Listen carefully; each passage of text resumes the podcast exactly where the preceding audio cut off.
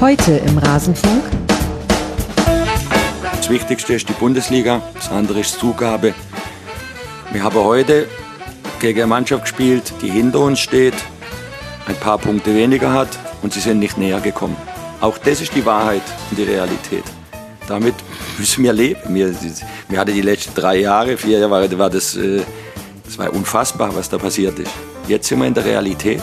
Jetzt haben wir auch noch Pech mit, mit Verletzungen, aber das ist kein Problem. Und die Jungs tun alles und dann ist das okay. Ich weiß, wo ich hinschaue, in welche Richtung. Ich weiß, um was es geht für uns. Alles zum letzten Bundesligaspieltag. Herzlich willkommen in der Realität, liebe Rasenfunkhörerinnen und Hörer. Ich weiß zwar nicht, wo ihr hinseht, so wie Christian Streich, der guckt offenbar eher auf die Tabellenplätze hinter dem SC Freiburg, aber ich weiß, was ihr hört und das ist genau richtig. Das ist der Rasenfunk, das ist unsere Folge zur Bundesliga der Männer zum zwölften Spieltag der Bundesliga der Männer, zu der ich euch ganz herzlich begrüße. Schön, dass ihr eingeschaltet habt. Mein Name ist Max Jakob Ost. Ich bin der Edgenetzer auf mastodon.social und auf Blue Sky und ich freue mich heute wieder alle Spiele dieses Spieltags besprechen zu dürfen und das mit folgender Runde. Zum einen ist Charlotte Bruch mal wieder hier. Sie, kennt ihr sie? Ihr kennt sie, so ist es richtig, vom Tagesspiegel. Auch aus dem Rasenfunk schon. Schön, Charlotte, dass du mal wieder dabei bist. Ich freue mich auch. Wahnsinn, ich bin mit einer Geschwindigkeit hier schon wieder reingegangen, da muss man ja stolpern. Das ist naja, das, äh, da gab es ja beim Ski Alpin eine ähnliche Szene an diesem Wochenende. Aber das ist jetzt was ganz anderes. Schön ist, äh, dass auch Mischa Tschirwa mal wieder hier ist. Ihn kennt ihr von Zerstreuung, Fußball und natürlich auch aus dem Rasenfunk. Und ihr beide habt einen SC-Bezug. Deswegen habe ich euch diesen Christian Streich-Oton gegönnt im Intro. Hallo, Mischa, schön, dass du da bist. Hallo Max, hallo Charlotte. Ich äh, freue mich auch auf die kommenden Stunden. Ja, nicht alle, nicht alle Spiele waren gleich schön. So ehrlich müssen wir sein. Aber gut, wir haben es gemacht wie immer jetzt seit dieser Saison. Das heißt, die Spiele sind aufgeteilt zwischen beiden Gästen. Ich habe wieder alle gesehen. Das heißt, wundert euch nicht, wenn es ein bisschen Ping-Pong-mäßig hin und her geht zwischen den Gästen. Wir werden alle neun Partien analysieren. Der Schwerpunkt in dieser Woche wird am Montagmittag aufgezeichnet, erscheint dann wahrscheinlich am frühen Nachmittag zum VfL Wolfsburg. Wir werden das Spiel natürlich trotzdem kurz ansprechen, aber alle Details zum VfL findet ihr dann in der Sendung. Und bevor wir loslegen, aber an dieser Stelle dann noch der Hinweis, der Rasenfunk ist und bleibt Paywall, Werbe und Sponsoren frei.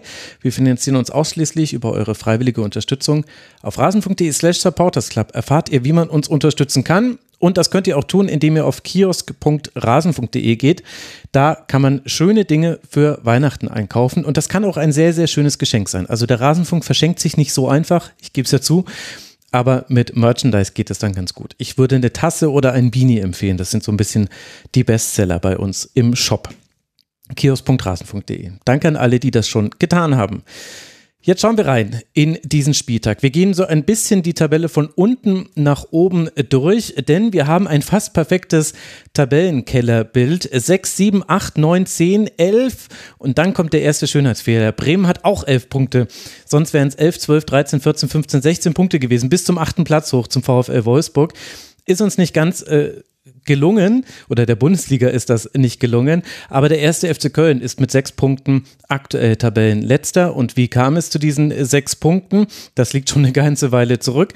Die letzten Punkte hat man gegen Bochum und gegen Augsburg gesammelt.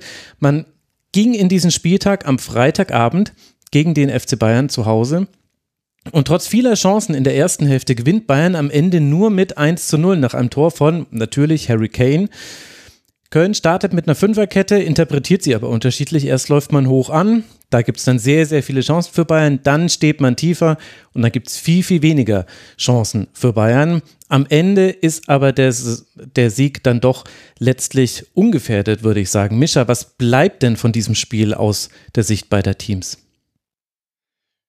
Ist immer schwer aus der Sicht beider Teams das zu machen, obwohl man vielleicht jetzt in dem in dem Spiel wirklich auch sagen kann, Wahrscheinlich werden beide nicht ganz unzufrieden sein. Ähm, mhm. Köln kann sich, also klar hat man keine Punkte, das ist ärgerlich, aber man hat eben nur mit einem Tor verloren. Deswegen hätte man das am Ende ja auch, ähm, ja, hätte man am Ende irgendwie glücklichen Punkt holen können. Wenn sie aber ehrlich sind, dann war es eben auch sehr glücklich, dass man nur mit einem Tor ähm, Unterschied verloren hat. Ja, Bayern hm, kann sich eben ein bisschen über Chancenverwertung ärgern, aber ich glaube, wenn Sie so insgesamt auf die Balance schauen, also wie viel, wie viel Chancen kreiert man, wie viel Chancen hat man zugelassen, dann war man eben gerade defensiv irgendwie so sehr stabil. Klar, jetzt wirklich nicht gegen die gefährlichste Offensive der Liga. Ähm, ja, man findet sich ja auch was zu meckern, aber grundsätzlich jetzt nicht das Spiel mit den großen Aufregern, finde ich mhm. ersten Eindruck oder ging es dir anders am nee, Freitagabend? Nee. Ich musste kurz lachen jetzt oder schmunzeln bei dem äh, nicht gerade die gefährlichste Offensive der Liga. Nee, es ist die ungefährlichste. Mit weitem Abstand neun Tore hat der FC erst erzielt. Aber das ist für alle Köln-Fans nichts Neues. Ja, lass mal kurz bei Köln bleiben. Du hast schon recht, es schwierig ist für beide Teams gleichzeitig zu machen. Also das war eben eine Fünferkette, die sie gespielt haben. Das ist ja was Neues gewesen für den FC, das erste Mal. Und am Anfang ist man äh, den FC Bayern hoch angelaufen in so einem 3-4-1-2. Später hat Goretzka gesagt, äh, ich glaube, mit dem hohen Anlaufen wollte Köln die Fans mitnehmen. Das haben wir dann gut ausgenutzt. Also da gab es dann reihenweise Szenen, in denen Sané und andere allein vor Schwäbe standen. Und es war allein Schwäbe und der Abschlussschwäche der Bayern zu verdanken, dass es eben dann beim 0 zu 1 blieb und nicht noch höher ausfiel. Kannst du dir erklären, warum das der Ansatz war? Wollte vielleicht auch äh, Steffen Baumgart da nicht nur das Publikum mitnehmen, sondern vielleicht auch ausnutzen, dass eben Bayern mit im Grunde ja null Trainingseinheiten anreisen musste, weil eben ganz viele Spieler auf Länderspielreise waren und das Spiel schon am Freitag stattfand? Ich glaube sogar, dass äh, diese Herangehensweise damit zu tun hat, dass Köln eben nicht das ganz große Tempo auf dem Platz hat. Also man hat mit Linden Meiner mhm. einen Spieler, der, den könnte man ähm, tief schicken, aber man war eben auch ein bisschen auf hohe Ballgewinne angewiesen. Das hat man später auch gesehen. Also dass, als es keine hohen Ballgewinne gab, ähm, dann ja, versuchen die sich halt irgendwie ein bisschen nach vorne zu kombinieren, aber dann ist der Weg besonders weit zum Tor. Und äh, dort dann sich Chancen herauszuspielen, ist, ist enorm schwierig für Köln. Also das ist auch ein bisschen, das ist ein bisschen gemein, kann man auch sagen. Äh, also wenn man eben nicht die Kaderstärke hat, äh, in, den, in der man dann individuell irgendwie was reißen kann, ist man irgendwie dazu verdammt, auch risikoreich zu spielen. Also mit flachen Kombinationen äh, mhm. nach vorne kommen zu wollen und mit hohem Pressing äh, offensive Ballgewinne zu gewinnen und dann eben sich kombinativ vors Tor zu spielen, äh, weil man, wie gesagt, nicht das Tempo hat, aber jetzt auch nicht zum Beispiel diesen Riesenstürmer, den man einfach, ich weiß nicht, wie Union früher, Gikiewicz auf Anderson oder so, so ein Plan. Also deswegen, wenn Köln irgendwie damit planen möchte, ein Tor zu schießen, hatten sie, glaube ich, gar keine so andere Möglichkeit, als zu sagen, wir gehen auf hohes Pressing. Ja. Ähm, ja, und dann hat's aber halt so deutlich nicht funktioniert oder war so deutlich zu riskant, dass sie halt irgendwann sagen mussten, halt stopp, also jetzt doch 5-4-1 zurück, äh, wir kriegen das halt nicht ver verteidigt, wenn Harry Kane sich irgendwie fallen lässt, ähm, Ball zugespielt bekommt und dann Sané oder ähm, Coman mhm. lang schickt. Das ist einfach zu krass. Und bevor man jetzt irgendwie schnell 3-4-0 hinten liegt, dann sagt man, okay, wir warten ein bisschen ab und machen es dann in der ab der 80. oder so gehen wir nochmal hoch. Also ich fand diesen Spielplan alles in allem sehr plausibel von Steffen Baumgart. Ja, vor allem, weil es kommt ja noch mit dazu, also klar wirst du dann auch mal ausgespielt, wenn du Bayern hoch anläufst. Und die können dann aufdrehen und dann können sie eben gefährliche Pässe spielen. Also gerade Leimer war das ja vor dem 1 zu 0, der auf Coman passt, äh, der dann zu Sané und dann spielen sie es aus und haben dann das Pech, dass Chabot zwar noch vor der Linie klärt, aber halt genauso, dass Harry Kane nur noch einschieben muss. Das wird dir zwar mal passieren, Trotzdem müsstest du ja nicht diese Pässe in die Tiefe so verteidigen, wie Köln das äh, gemacht hat. Also das war das, was mich gewundert hat an dem ganzen Plan dass man ja wusste, Kane wird sich fallen lassen und Kane wird eben diese Chipbälle meistens dann spielen und dann musst du halt in der Sekunde, in der Kane sich aufdreht, musst du die Tiefe absichern, nichts mehr anderes. Also er musste nicht mehr auf Abseits spielen, er musste nicht mehr, da darfst du keinen Spieler mehr übergeben, ab dann muss nur noch die Tiefe abgesichert werden.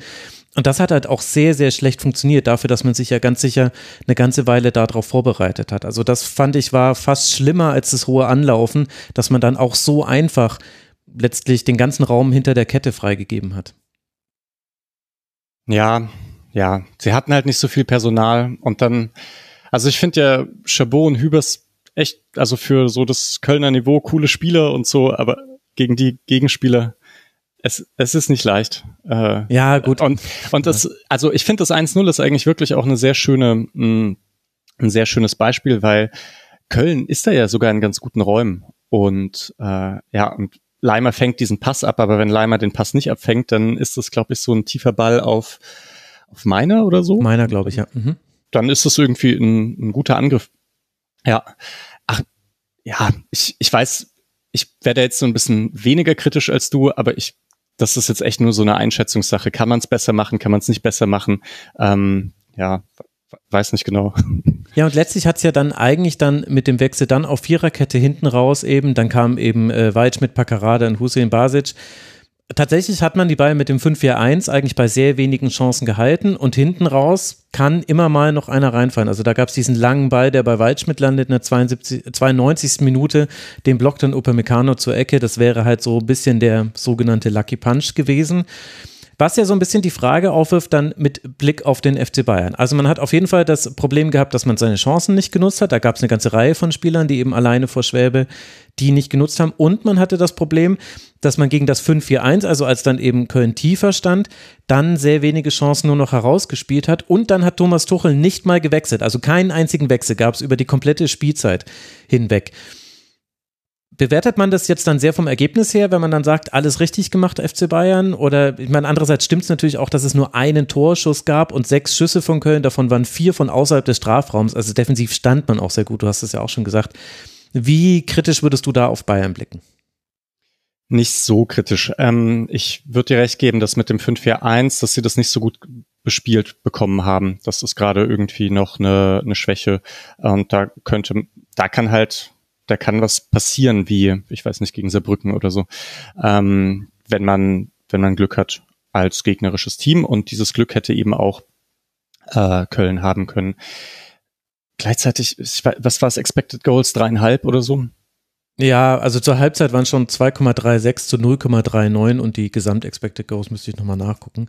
Ja. Aber es war nee, aber, also wenn wir nur diese 5-4-1-Phase rausschneiden, dann ist es wirklich ein sehr langweiliges Spiel und das geht an Köln und dann, also so in dem Sinne, dass sie das 0-0 so oder das 0-1 so lange halten konnten und da war Bayern eben nicht so gut. Ähm, ja, ich finde Bayern jetzt im Vergleich zu den letzten fünf Jahren oder so auch nicht so interessant mit dem Ball. Also halt nur, wenn sie Raum haben, aber nicht, wenn sie, wenn sie wirklich äh, so enge Formationen bespielen müssen. Da finde ich es jetzt irgendwie nicht, nicht besonders äh, kreativ, aber ja, also ich weiß auch nicht, was denen da von außen ähm, herangeben wird. Ich sehe dann noch nicht so viel Mechanismen, aber ich habe auch nicht so viel Bayern gesehen, muss ich zugeben. Ja, also was neu war in diesem Spiel oder beziehungsweise Neujahr, das hat man so deutlich noch nie gesehen. Kein Wortspiel jetzt mit Manuel Neuer, sondern Chupomoting und Kane standen beide auf dem Platz. Und die Rollenverteilung war folgendermaßen: Choupo-Moting hält die Spitze und Kane ist quasi derjenige, der sich immer wieder variabel dahinter fallen lässt. Und äh, das hat man so in der Deutlichkeit noch nicht gesehen, weil wenn zum Beispiel Müller da spielt, ist eher Müller derjenige, der variabler mhm. spielt, dann ist manchmal die Spitze auch gar nicht besetzt. Dann stößt da manchmal Sané rein. Ich fand das ganz interessant. Ich finde, dass sie es gut geschafft haben, Sané und Coman in gefährliche Situationen zu bringen. Natürlich vor allem in der Anfangsphase, aber auch danach gab es immer mal wieder, also die haben auch beide eigentlich ein super Spiel gemacht. Also Sané hatte vier Schüsse, hat fünf Torschüsse vorbereitet hatte auch einige gute Defensivaktionen. Das ist mir ganz besonders aufgefallen in dem Spiel. Vielleicht auch im Kontrast zum Länderspiel, ich weiß es nicht. Und Coman auch, der hatte vier Schüsse, drei Torschussvorlagen, hat äh, vier gewonnene Dribblings. Also das klappt wieder ein bisschen besser, dass man auch gegen den tiefstehenden Gegner diese Spieler in Duelle bekommt, wo sie ins Dribbling gehen können, das Dribbling gewinnen und danach noch ein bisschen Platz haben für eine Anschlussaktion. Und dann war es vielleicht auch Müdigkeit oder vielleicht auch Souveränität, dass man das nicht im Vollgas ausgespielt hat, sondern eher mit einem kontrollierten Ballbesitz, damit man eben nicht in Konter läuft.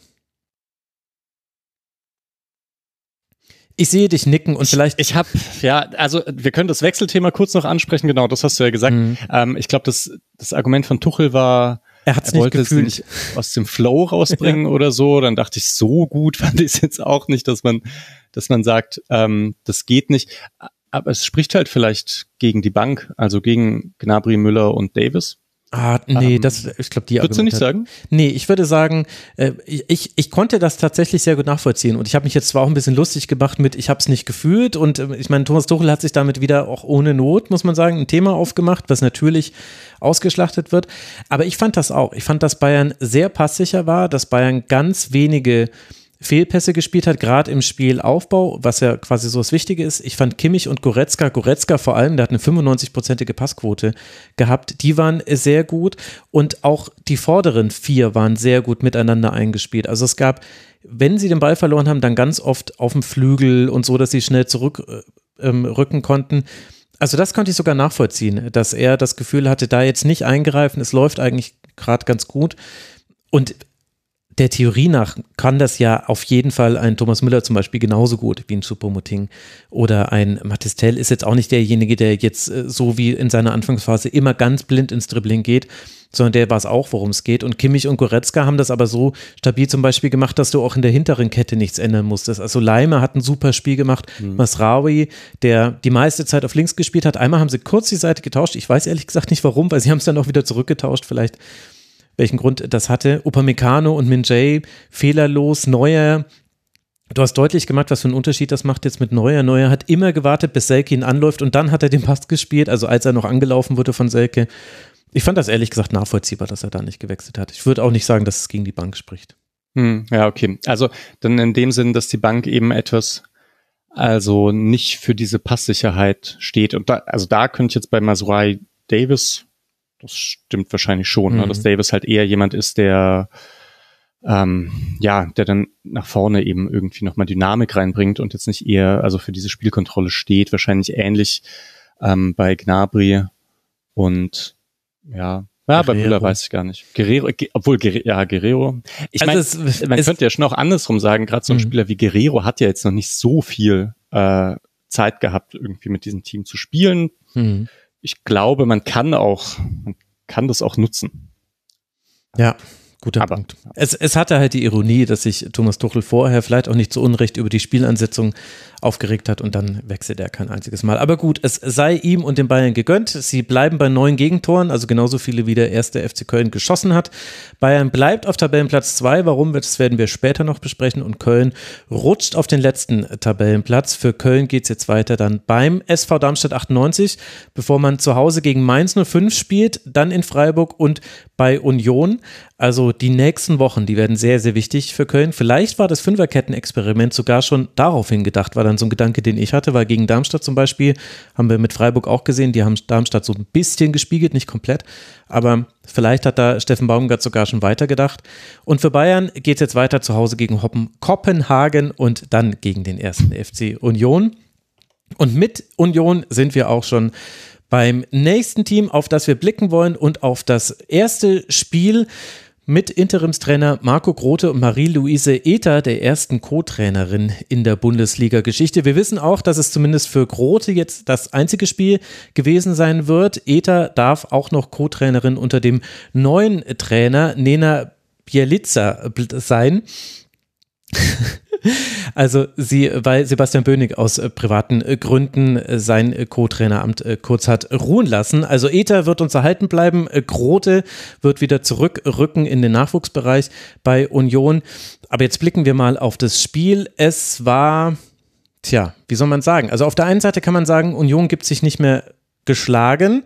Man hat sich nach einem 0 zu 1, nach einem streitbaren Strafstoß, den Demirovic natürlich verwandelt, hat man sich zurückgekämpft. Man hat selbst einen Strafstoß zugesprochen bekommen. Den hat allerdings Knoche verschossen und erst in der Schlussphase, in der 88. Minute, gelingt Kevin Volland das 1 zu 1 und damit dann auch der Endstand. Und der neue Trainer wird dann am nächsten Tag bekannt gegeben. Nur kurz für den Hinterkopf, was er dann macht, das werden wir in den nächsten Wochen genau besprechen. Aber er war vorher bei Trabzonspor, äh, Dynamo Zagreb und Austria Wien. Das sind seine letzten Stationen gewesen.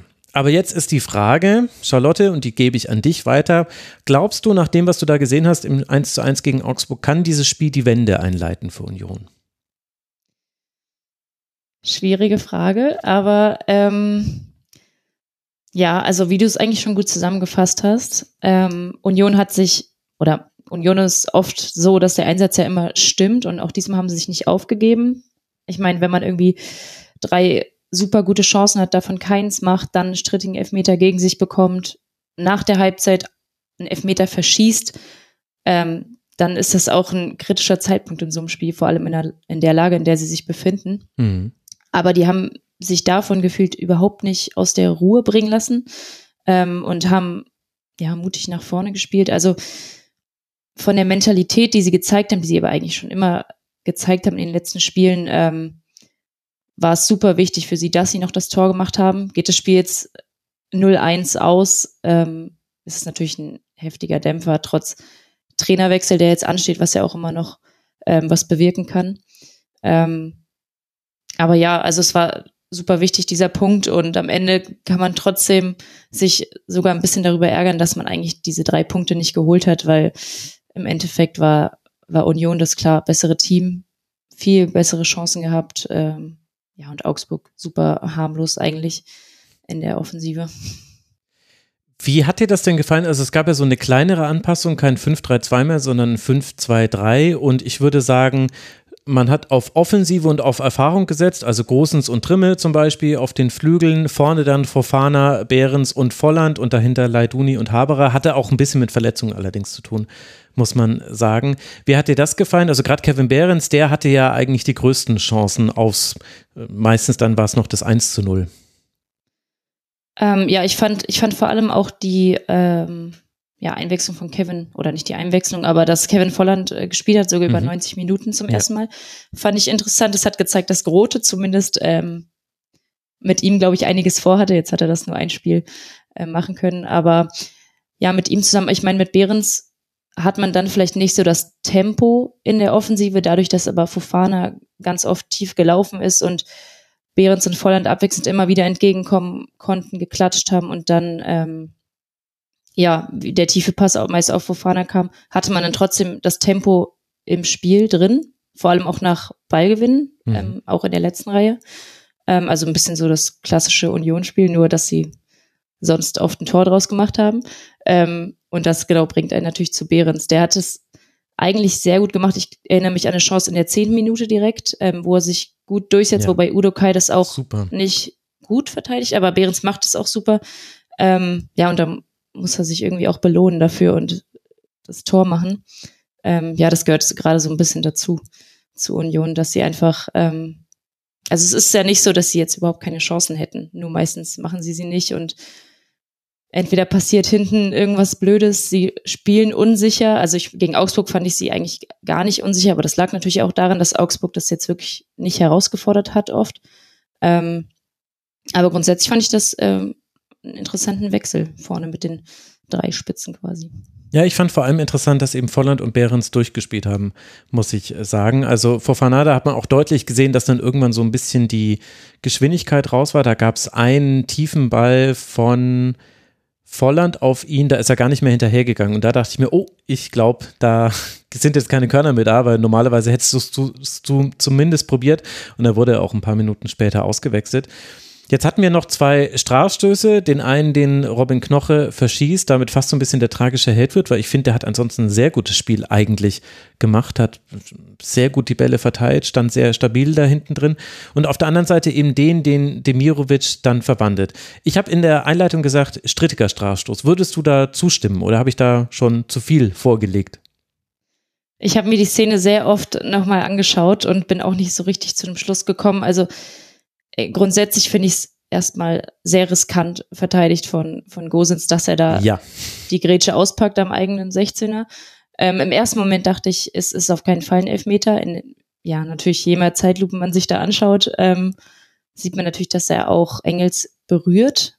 Ähm, die Frage ist, wer spielt das, den Ball, ne? Engels genau, oder Gosens? Es war halt so, dass äh, der Schiedsrichter auf, auf dem Platz auf Elfmeter entschieden hat und dann wahrscheinlich nicht mehr ein eindeutiges Zeichen dafür gesehen hat, dass er die Entscheidung zurücknehmen kann. Mhm. Ähm, ja, war natürlich maximal unglücklich für Union, aber ja, also ich glaube, es geht auch los mit einem mit einem blöden Ballverlust von, ich meine, es war Jeckel vorne und dann spielt es ähm, Augsburg ganz schnell aus über Pedersen links und dann halt dieser Ballwechsel. Ähm, ja, da war Union einmal etwas ja zu luftig hinten.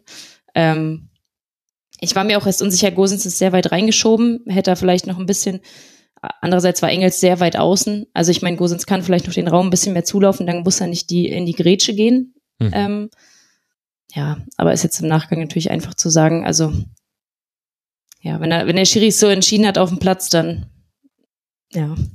Ich glaube ehrlich gesagt, dass, also ich würde es genauso sehen wie du, äh, hat nicht gereicht, um äh, die Entscheidung zu verändern, weil es keinen eindeutigen Beleg gab und dann muss und soll das auf dem Feld entschiedene stehen bleiben. Und ich glaube, dass Gosens da so reingeht, das machst du im eigenen Strafraum nicht so als Verteidiger. Das hat, glaube ich, mit dem Pass von Petersen zu tun. Ich glaube, mit dem hat einfach keiner gerechnet. Da war ja quasi so parallel zur Strafraumkante vom Flügel äh, in den Strafraum hinein auf Engels. Das war einfach ein sehr, sehr guter Pass und ein überraschender Pass von Petersen. Und wahrscheinlich hat deswegen da dann auch die Entfernung nicht gepasst von Gosens mhm. für das Tackling ich glaube, er schaut sich vorher sogar noch kurz um und sieht Engels und denkt sich wahrscheinlich, der ist zu weit außen, da, da wird der Ball jetzt nicht hinkommen oder wenn er kommt, fange ich ihn ab. Aber dann war er halt wirklich ein gut getimter Pass einfach, ja. Genau, und, ähm, und gleichzeitig war aber auch sinnbildlich für das Spiel, dass Jekyll eben in der Situation vorne den Ball verliert, weil das mhm. hat er oft gemacht, hat oft hoch rausgeschoben, vor allem in der zweiten Hälfte, in der Augsburg dann tief stand. Und das bringt mich so ein bisschen zum FCA. Und da, Charlotte, ich bin ernüchtert. ich, bin, ich. ich bin bekannt dafür, dass ich mich geärgert habe über die Art und Weise, wie Augsburg spielt. Und dann kam Jes Torup und es wurde anders. Und sie haben vor allem, also vor allem die Ergebnisse wurden anders. Man ist ja immer noch ungeschlagen unter ihm. Aber jetzt waren es wieder 38 Prozent Ballbesitz, 51 Prozent Passquote im Angriffsdrittel. Man hatte nur zwei Schüsse aufs Tor, insgesamt elf Schüsse, aber zwei Schüsse nur, bei denen Renault überhaupt halten musste.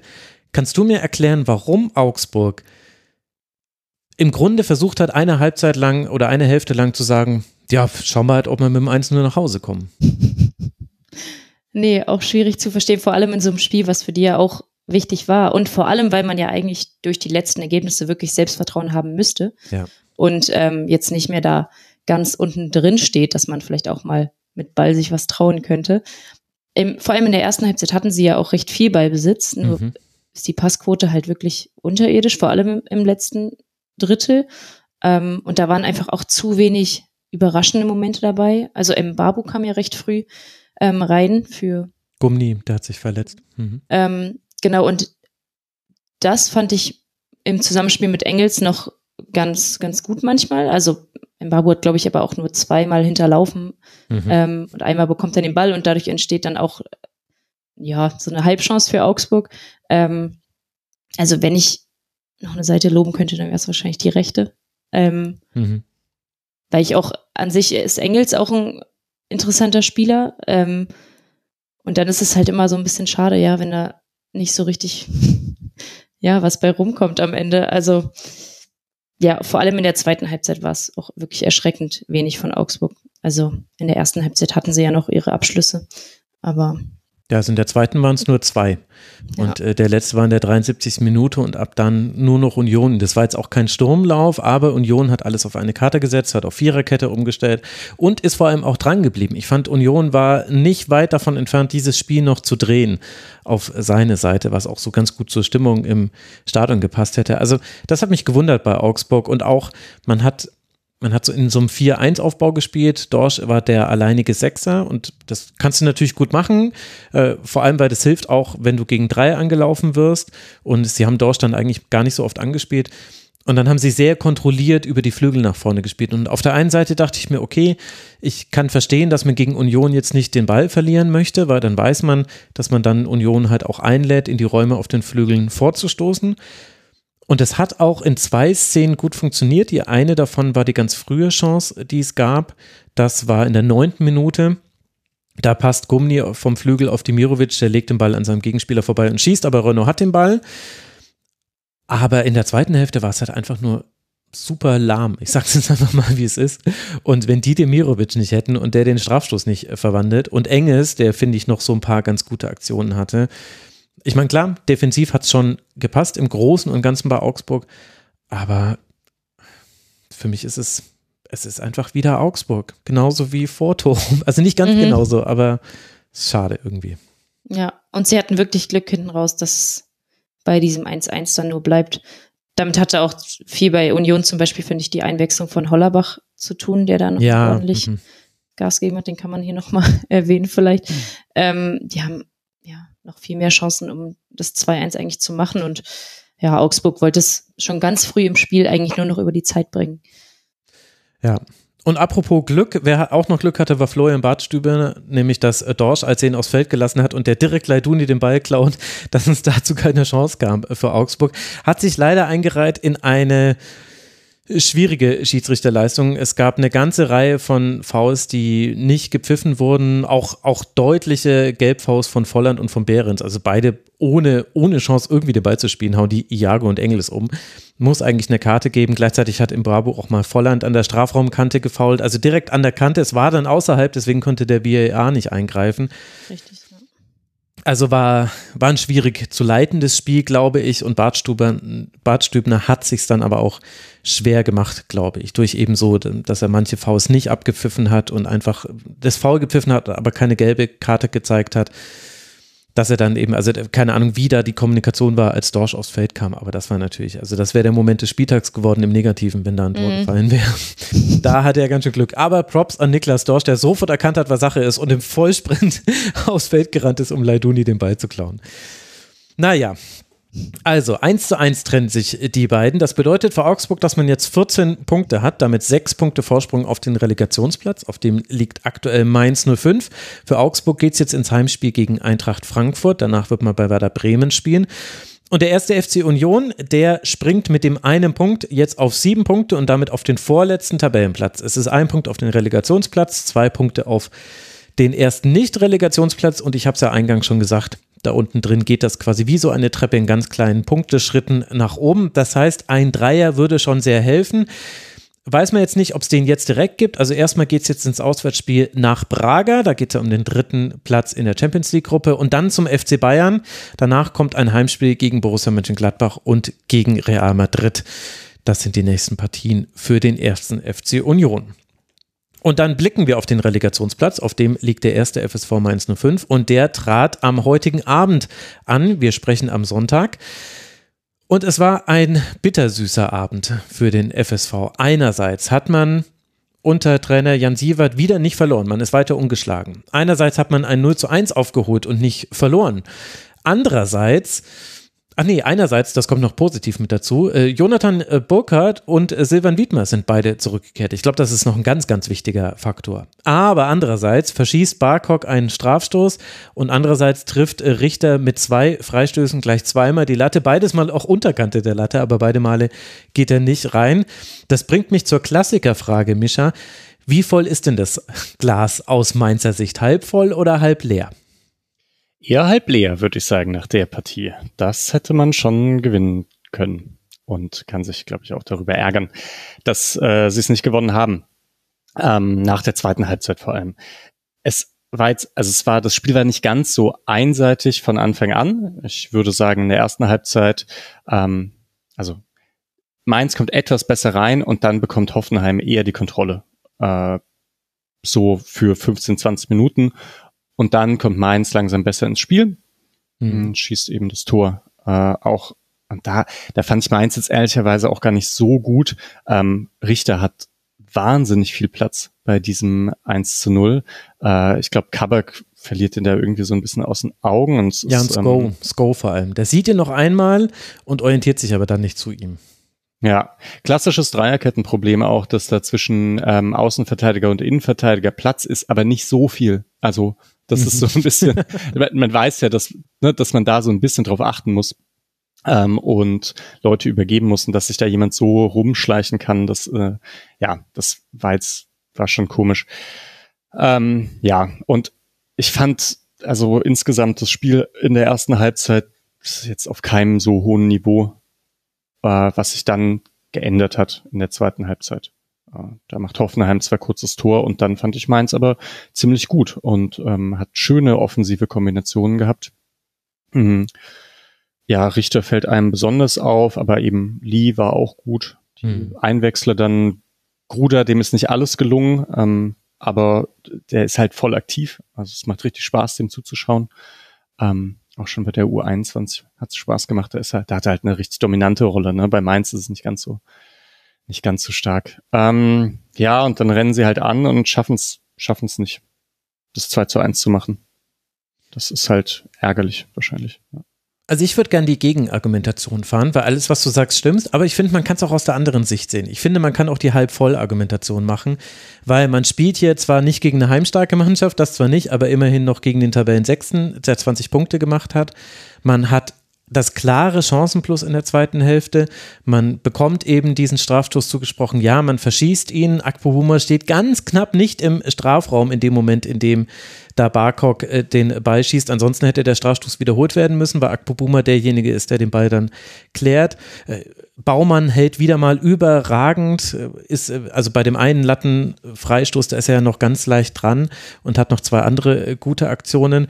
Und Mainz hat ja was ausprobiert. Mainz hat ja eine Hybrid-Viererkette gespielt. Also im Spielaufbau hat Kraus vor auf die Sechs geschoben und gegen den Ball hat er sich nicht immer, aber manchmal hat er sich fallen lassen. Ich habe die ganze Zeit gesucht nach dem Trigger, also wann lässt er sich fallen? Ich dachte erst so, ja, vielleicht wenn Bayer und Weghorst beide in der vordersten Linie stehen, aber das war es gar nicht. Man konnte es auch leider nicht immer sehen, weil, weil der Teil des Feldes manchmal nicht zu sehen war, wenn sie eben, wenn quasi hinten Hoffenheim aufgebaut hat.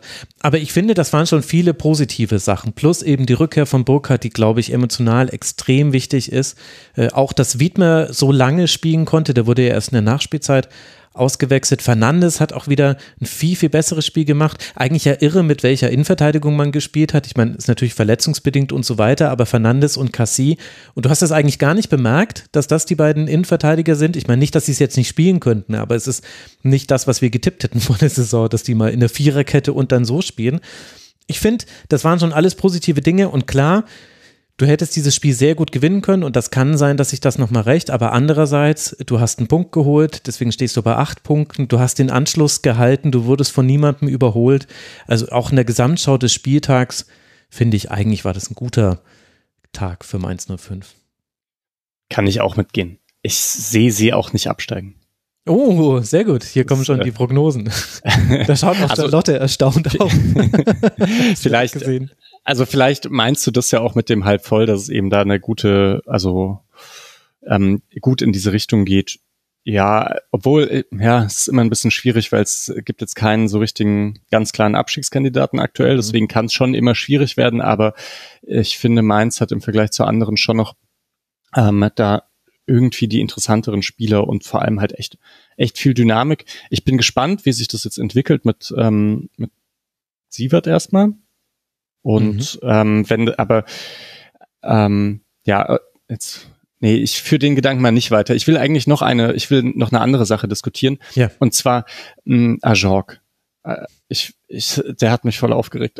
also wenn ich jetzt Mainz-Fan wäre, ja. ähm, der ist so groß und wird so oft hoch angespielt und er springt gar nicht hoch. Der stellt sich immer nur irgendwie so in den Gegenspieler rein und wenn das funktioniert, ist das ja irgendwie gut, aber es hat halt ganz oft eigentlich gar nicht funktioniert. Ich finde ihn beim Anlaufen jetzt nicht besonders, ähm, nicht besonders gut. Ich finde, er macht es nicht besonders klug und aber auch nicht besonders dynamisch. Ähm, kann man ja beides irgendwie machen. Ähm, und dann in den Kombinationen fand ich ihn sogar noch so ein bisschen am besten. Ähm, aber ansonsten kann ich mir vorstellen, wenn da so ist, Viper ist gerade auch nicht fit wahrscheinlich, ne? Ja, genau. Also, äh, ja, also ja. Viper, Burkhardt, Onisivo und so weiter. Ich glaube, Ajok wird früher oder später verdrängt werden, wenn der nicht ähm, irgendwie ja ein bisschen was drauflegt. Ich will nichts gegen ihn persönlich sagen, aber volle Zustimmung. Ist aber die ganze Zeit schon so, dass Ajorg mhm. auch deshalb spielt, weil andere verletzt sind. Und es gab schon einen Grund, warum er in der letzten Rückrunde dann eine Zeit lang nicht gespielt hat. Da fehlt einfach die Dynamik und das Anlaufen, das, was du thematisiert hast. Das ist manchmal sogar so, dass ich mir ziemlich sicher bin, dass es nicht so ist, wie der Trainer es vorher abgesprochen hat. Also von welcher Seite er zum Beispiel anläuft. Manchmal läuft er nämlich frontal auf Spieler drauf und das macht man heutzutage eigentlich gar nicht mehr, sondern du kommst von einer der Seiten, um die Seite abzukappen für den Pass. Aber das bringt mich halbwegs elegant und eleganter als es Hoffenheim über weite Teile des Spiels äh, gebracht hat, zum anderen Thema dieses Spiels, nämlich Hoffenheim. Hoffenheim im Ballbesitz. Diese Saisonvorschau, die wird mir natürlich ganz übel um die Ohren gehauen, weil ich Stuttgart so viel schlechter gesehen habe, als sie tatsächlich spielen. Und das kam aber auch daher, dass ich fand, dass Hoffenheim unter Sebastian Hoeneß einfach nicht gut gespielt hat. Und ich fand, dass Pellegrino Matarazzo mit Stuttgart für die Möglichkeiten, die Stuttgart hatte im Kader, dafür noch ganz ordentlich eigentlich gespielt hat.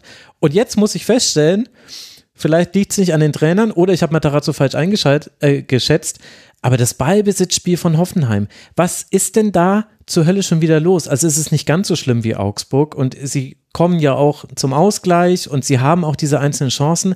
Aber bei den Möglichkeiten, die du da hast im Mittelfeld, kannst du mir das erklären, warum Hoffenheim da so schlecht ist?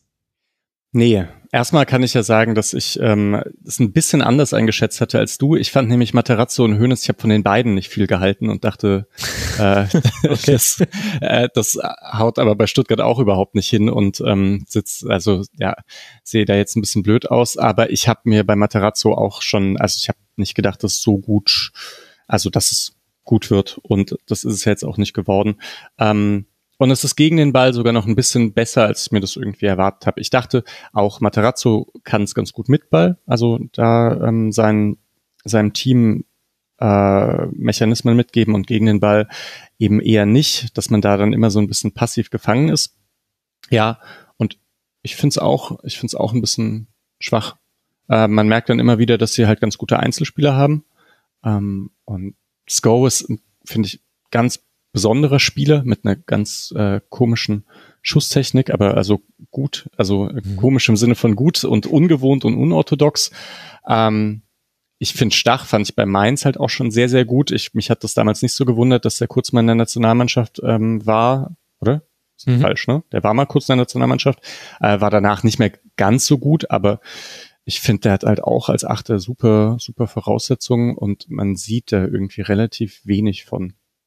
Und ja, ja, ich könnte jetzt halt nicht mal so richtig sagen, was denn das klassisch Hoffenheimer äh, Spiel mit dem Ball ist.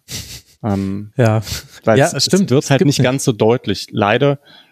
Ähm, und bei anderen Teams, also gut, auch da, ich habe nicht alle Hoffenheim-Spiele gesehen, du schon, ne? Ähm, aber bei anderen Teams wird's deutlicher. Also beziehungsweise, ich glaube, zwei Hoffenheim-Spiele habe ich nicht gesehen. Also zehn müsste ich jetzt gesehen haben von zwölf. Wobei bei einem einen Spieltag, den ich frei hatte, habe ich dann noch ein paar Spiele nachgeguckt. Naja, ich kann es jetzt nicht mehr genau sagen, aber allein, dass ich mich nicht mehr dran erinnere, sagt alles über den Hoffenheimer Fußball aus. Auswärts holt man ja seine Punkte und so weiter und das ist ja auch alles äh, ganz schön bei Hoffenheim. Aber ich finde, also ich finde, das Tempo extrem fehlt. Ich finde, dass Systematik fehlt. Da siehst du natürlich immer einen Unterschied, steht Grillitsch auf dem Platz oder nicht. In dem Spiel hatte er jetzt dann, also er kam zur zweiten Hälfte. Er hatte da nicht so den großen Impact, weil da Mainz 05 einfach auch so ballsicher war. Aber das verstehe ich eben auch nicht. Also du hast mit Wout Weghorst eigentlich jemanden, der richtig gut im Anlaufen ist, also der das eigentlich richtig, richtig gut kann, der mit Tempo da drauf gehen kann. Du hast mit Marius Böter und äh, Grisha Prömel zwei, die ebenfalls sehr, sehr unangenehm sein können. Maximilian Bayer ist in der Form seines Lebens. Also ich verstehe nicht, warum man gegen den Ball oft so zahnlos ist und Mainz letztlich beim 1 zu 0 spielt Mainz zwei Pässe übers Zentrum und dann die Verlagerung von Fernandes raus aufs Go und der, ähm, äh, nicht aufs Go, sondern quasi in den Rücken von Sko auf Richter. Und so fällt es 1 zu 0. Und vor allem in einzelnen Momenten siehst du in jedem einzelnen Spiel, dass Hoffenheim Dinge gut macht. Also Beispiel, der Ausgleich zum 1 zu 1, der ja sehr früh fällt in der zweiten Hälfte, 48. Minute. Da schiebt ja Fernandes nach innen und deswegen steht hinten dann Sko frei und kann Wolli dann das Tor machen. Und warum steht Sko da frei? Erst denkt man sich so, ja, Fernandes, warum schiebst du da rein? Ja, der Grund ist, dass Hoffenheim mit vier Spielern gegen drei Mainzer in der vordersten Linie im Strafraum steht. Und deswegen müssen die alle reinschieben. Also Fernandes hatte einen Mann zu decken der, und er musste dann quasi Sko freilassen, selbst wenn er ihn gesehen hätte. Und bei solchen Elementen denke ich mir, Mensch, das ist doch gut. Also das ist ja ein gutes Offensivspiel. Das ist ja dann auch kein Zufall, dass Schader Beck, dass dann drei Spieler auf den ersten Pfosten ziehen und dann die Flanke aber auf den zweiten Pfosten kommt und da dann Volley, der dann auch ins Tor geht. Aber es gab dann noch einen Schuss von Weghorst und ansonsten müsste ich jetzt schon hier in irgendwelche Statistiken gucken, was es sonst noch gab. Ich kann mich ansonsten an nichts mehr erinnern von Hoffenheim. Und nee. das finde ich schlimm. Ja, ja, also auch, dass die Kramaric da irgendwie nicht besonders ein Spiel bekommen haben, der ja irgendwie schon sehr, sehr viel kreieren kann. Ähm, und das eigentlich passt das ja auch gut zusammen, oder? Also wenn man Kramaric, Bülter, Wekos, Bayer vorne hat, also einer, der mhm. irgendwie halt super Pässe spielen kann und drei, die halt gute Laufwege auch haben. Mhm müsste ja irgendwie zu was führen und es führt aber eher so zufällig zu etwas. Hm. Ja. Dafür ist es jetzt gegen den Ball, finde ich, obwohl, ich meine, wir haben über das 1-0 gesprochen, das war, das war echt nicht so gut. da ist, ist schon okay. Ja, ah, wir reden gerade über so über Hoffenheim, als wäre es ein Absteiger, ne? Ähm, ja gut, halt aber Platz sechs, aber es ist irgendwie immer so ein bisschen äh, komisch auch, dass sie diese Punkte irgendwie holen. Das ist nicht so äh, nicht, nicht so erklärbar. Naja, ich finde halt, es sagt schon was über die Liga aus, wenn das der Tabellensechste ist. Und ich weiß, es kann nur eine Momentaufnahme gewesen sein, aber also aus Hoffenheimer Sicht fand ich das äh, bedenklich, muss ich wirklich sagen. Und äh, Mainz hätte dieses Spiel eigentlich gewinnen müssen. Das war Pech, dass Mainz dieses Spiel nicht gewonnen hat. Und so, so sehr wie wir Mainz 05 gelobt haben, kann es nicht der Anspruch von Hoffenheim sein, dass Oliver Baumann dir mal wieder, das ist in der Saison bestimmt schon das dritte Spiel, wo Baumann verhindert, dass man verliert. Müsste ich nochmal genau in meine Notizen gucken, um die Zahl zu verifizieren. Ja, Torwart gehört auch dazu, ne? Ja. ja, ja, klar. Der ist ja auch gut, hat ja auch verlängert, ist ja auch alles wunderbar. Okay, Punkt, Punkt für dich. Hoffenheim also bleibt auf Rang 6 mit 20 Punkten, wird jetzt dann in Gladbach spielen und dann zu Hause gegen den VfL Bochum für die Mainzer, die auf Rang 16 verbleiben. Mit 8 Punkten geht es jetzt dann im Heimspiel gegen den SC Freiburg weiter und dann kommen zwei ganz wichtige Spiele. Auswärts beim 1. FC Köln und zu Hause beim ersten FC Heidenheim. Köln liegt gerade zwei Punkte hinter Mainz 05 und Heidenheim liegt gerade drei Punkte vor Mainz 05. Also da wird es dann noch, noch relevanter als in diesem Spiel hier. Sorry, Max, wir haben eine Sache voll vergessen. Und zwar, ja. es gab doch noch diese Fünffachchance von Hoffenheim. Ach Gott, ja. Also, weil, weil du gesagt stimmt. hast, du kannst dich an, an keinen Torschuss mehr erinnern. Also, es gab, es gab dann eben diese eine Szene, die war wirklich verrückt. Nee, ich meinte quasi nach dem 1 zu 1 kann ich mich an keinen Torschuss ah, mehr erinnern. Okay, Aber ja, ja, okay. stimmt. diese Fünffachchance vor der Hälfte, die war natürlich super. Gut, dann kann ich jetzt auch sagen, dann, dann wird es doch nicht mein Unsung Hero, weil eigentlich sollte nämlich Eamon Barcock mein Unsung Hero werden, weil er derjenige ist, der mit seinem Unterleib den letzten dieser fünf Schüsse blockt. Aber dann hat er den Strafstoß verschossen und ich dachte, wir reden eh so viel über Elmer Barcock. Dann habe ich es wieder aus meinem Dokument gelöscht. Aber das war natürlich irre, auch mit Parade Zentner und das stimmt. Da wurde man kurz nochmal wach. Die erste Hälfte war nämlich nicht ganz so berauschend, muss man sagen. Also ja, ich will Hoffenheim ja nicht ihre Schüsse wegnehmen, aber wenn wir mal überlegen, dass dann fünf Schüsse allein aus einer Szene äh, kommen und sie insgesamt nur 15 hatten, naja, ich habe das Gefühl, mein Punkt wird immer noch ganz gut. Ja. Deutlich. Aber gut, dann bleiben wir mal unten im Tabellenkeller. Allerdings springen wir ein bisschen. Wir springen zu einem Elf-Punkte-Team und zwar ist das Werder Bremen. Das konnte nämlich keine weiteren Punkte sammeln, wenn es auch schwierig war, denn man hat gegen Leverkusen gespielt und dort ist der Hype real, wie man heutzutage sagt. Erstmals ist der Auswärtsblock in Bremen ausverkauft. Rund 4000 Fans sehen einen letztlich souveränen 3 0 Sieg der Leverkusener, die damit ihren Platz an der Tabellenspitze behalten. Damit hätten wir diese Frage aus dem Bayern-Segment auch beantwortet. Deman trifft in der neunten Minute ins eigene Tor. Frimpong erhöht nach einer Ecke noch vor der Halbzeit auf 2 zu 0. Danach hat Werder mehr Ballkontrolle und Dux trifft auch zum 1 zu 2, aber wegen einer knappen Abseitsstellung zählt dieser Treffer nicht. Und als dann Grimaldo in der 76. Minute das 3 zu 0 macht, ist dieses Spiel entschieden und das ist dann, Charlotte, auch der Endstand. Wie haben dir denn beide Teams gefallen? Ähm, ja, vielleicht kann man es zusammenfassen. Ja, Werder verkauft sich eigentlich ganz gut, mhm. aber Leverkusen ist leider zu gut. Trotz äh, Länderspielpause, wo, glaube ich, rund 20 ähm, äh, Spieler unterwegs waren, ja. machen sie dann halt trotzdem am Ende drei Punkte, ja. Also Werder hat mir, hatte die ersten fünf Minuten haben sie mir richtig gut gefallen und dann, ähm, also sind gut reingekommen, fand ich. Und äh, genau, dann hat aber Leverkusen natürlich direkt mal ihre Spielklasse gezeigt, haben da irgendwie One-Touch-Fußball gespielt und ähm, ja, dann kommt dieses Tor, von dem man sehr unglücklich, es ist ja auch eigentlich keine wirkliche Torgefahr gewesen durch diese Flanke von Hofmann, die er dann das eigene Tor mhm. abfälscht. Ähm, ja, und Werder verteidigt es eigentlich ganz gut, finde ich. Sie haben äh, wenig über die Außen zugelassen, wo Grimaldo und Frimpong ja wirklich sehr stark sind, standen natürlich auch sehr tief. Ähm, haben sie das mal nicht gemacht. Äh, ich glaube, nach 30 Minuten gibt es eine Chance, dann hat Leverkusen das eiskalt ausgespielt äh, mit einem Doppelpass über Außen und dann war Frimpong eigentlich nicht mehr einzuholen.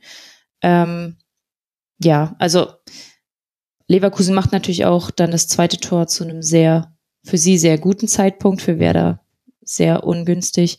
Ähm, ja, und am Ende spielen sie das spielen sie das gut runter. Was so ein bisschen bleibt, ist nämlich, was du schon angesprochen hast, dass äh, Werder in der zweiten Halbzeit eine richtig gute Phase hatte, dann das vermeintliche oder den vermeintlichen Anschlusstreffer macht.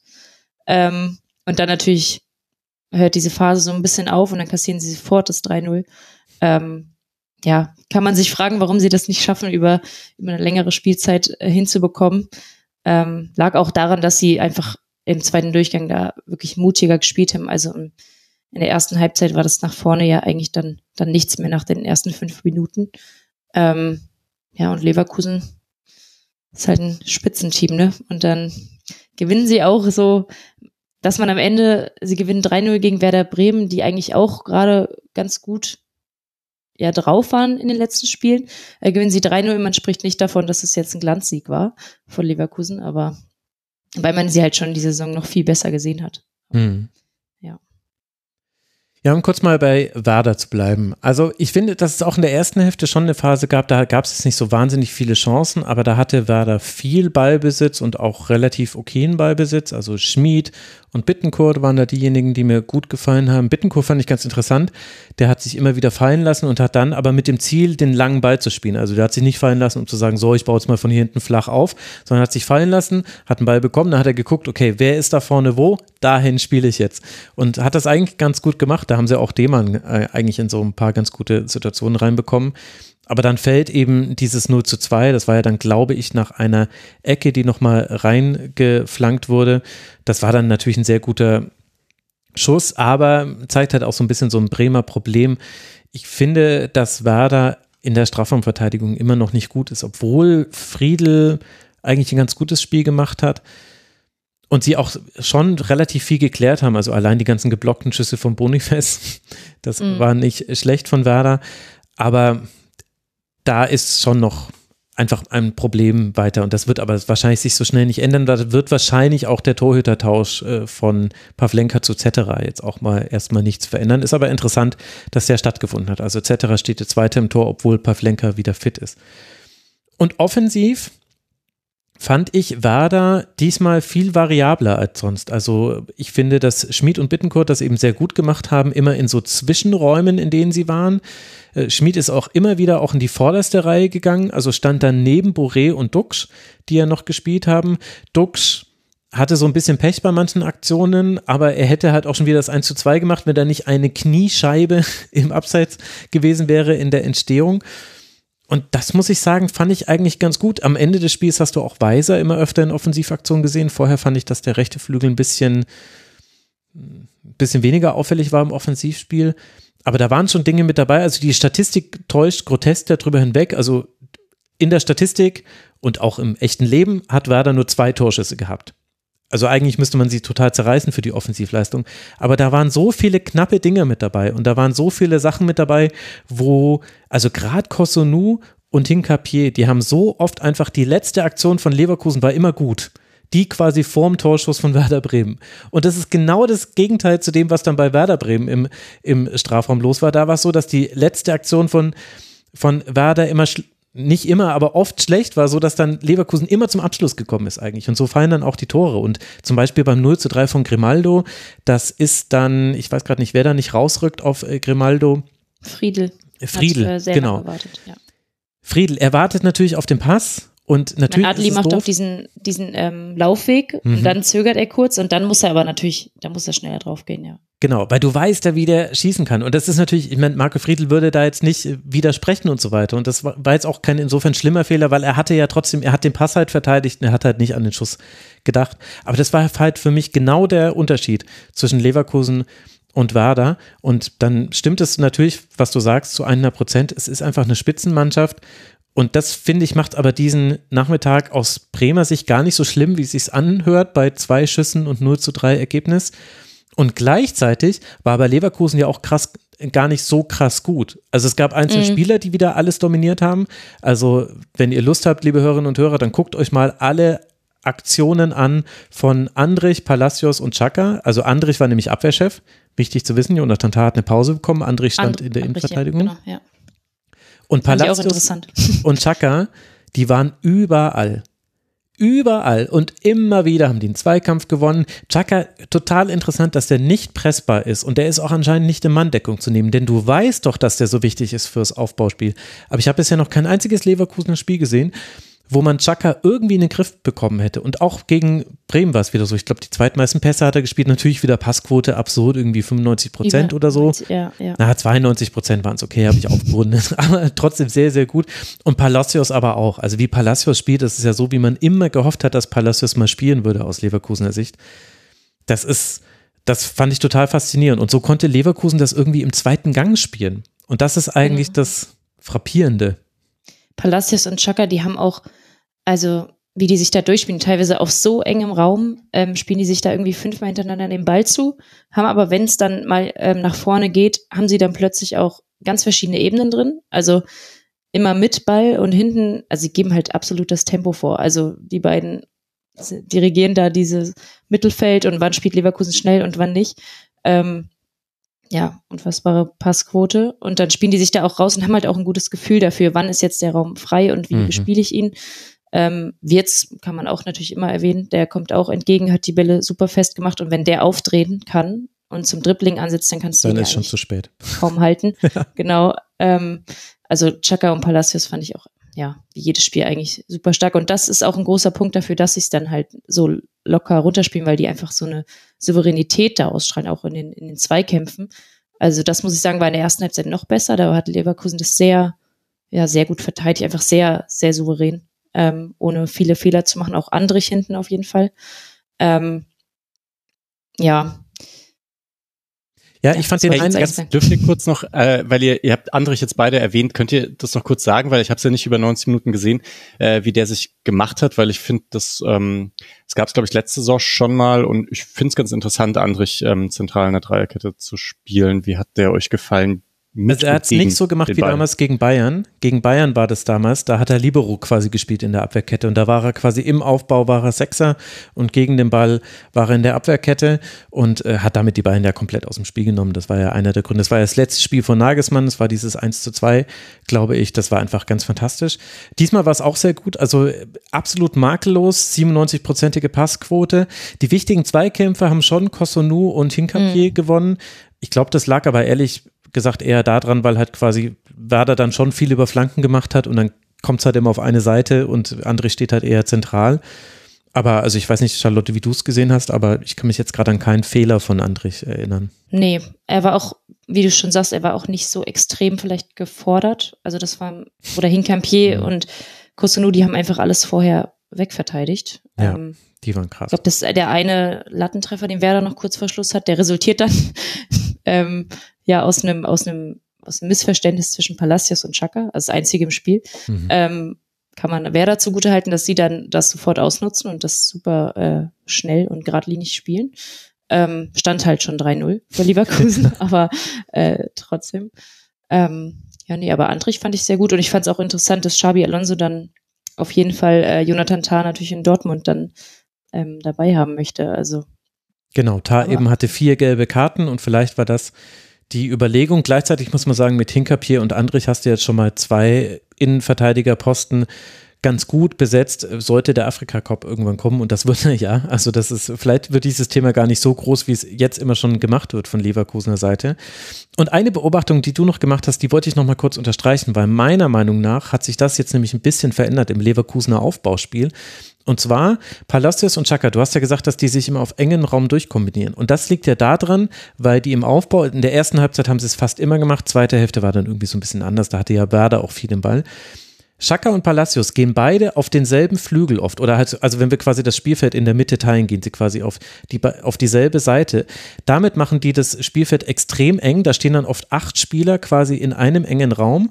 Und weil sie aber die Qualität haben, sich da locker durchzuzocken und weil die das auch oft mit einem Kontakt machen, so dass der Gegenspieler gar nicht drankommt, wird das nicht zum Problem. Normalerweise würde man ja sagen, schaff möglichst viel Raum im Aufbauspiel, damit du auch Lücken hast, in die du reinlaufen kannst, in die du reinspielen kannst. Nee, die haben es sehr, sehr eng gemacht. Und was dann passiert ist, war, zum einen war, sie haben Werder da quasi so hingezogen. Das sah immer aus wie so ein Schwamm, den du zusammendrückst und der sich dann wieder aus äh, der sich dann wieder öffnet. Und das Zusammendrücken war quasi, Palacios und Chaka stehen eng beieinander und spielen sich den Ball mit ihren Mitspielern zu. Und wann ging es auseinander?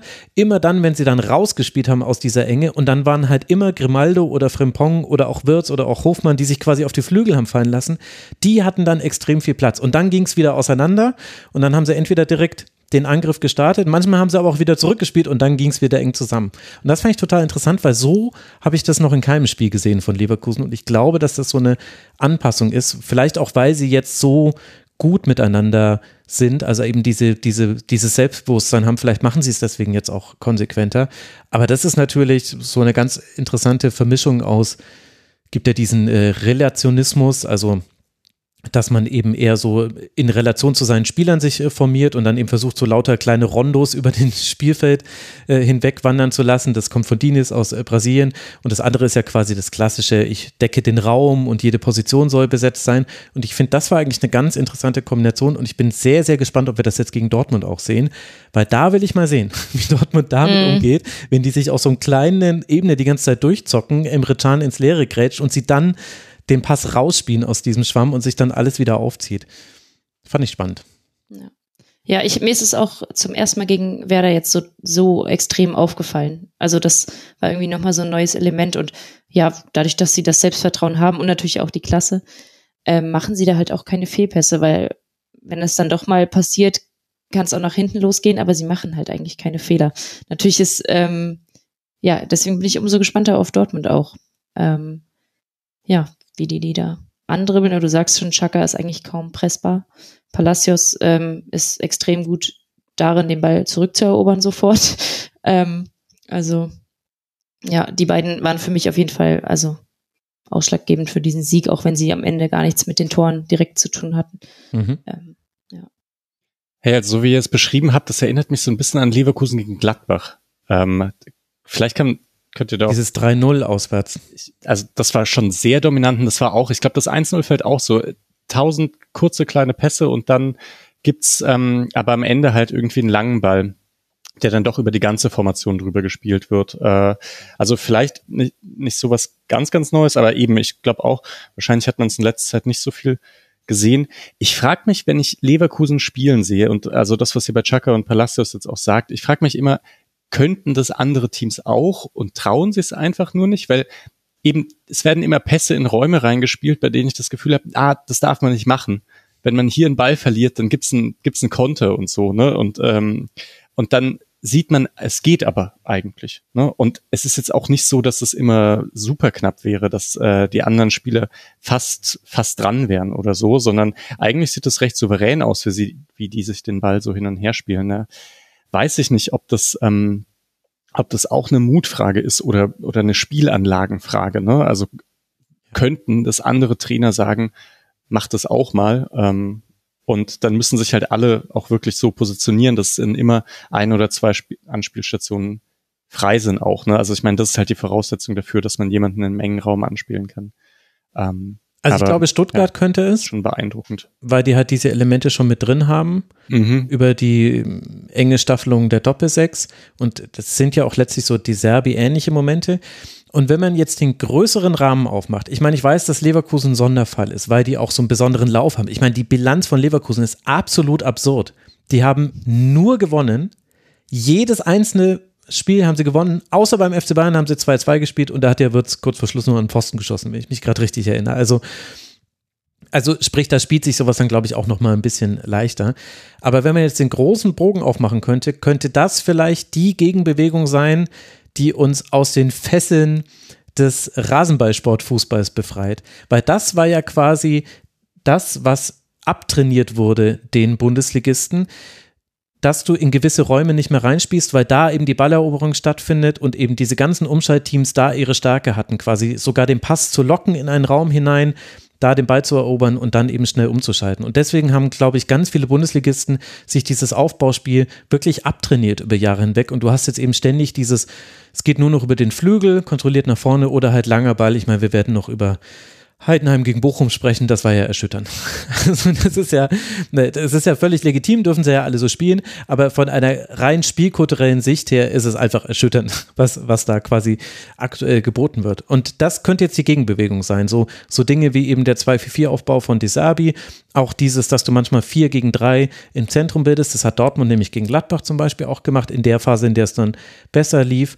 Und da sind, ist jetzt natürlich Leverkusen besonders gut und Bayern kann besonders gut sein, wenn sie die, wenn sie es mal anders spielen. Bayern läuft ja immer, anstatt zu passen im Zentrum, könnten es aber eigentlich auch mit dem Pass lösen. Und vielleicht wird das jetzt so die Gegenbewegung, dass, dass du das über so kleine Pässe löst, die ja eigentlich auch, dadurch, dass sie kurz sind, eine besonders hohe Wahrscheinlichkeit haben anzukommen.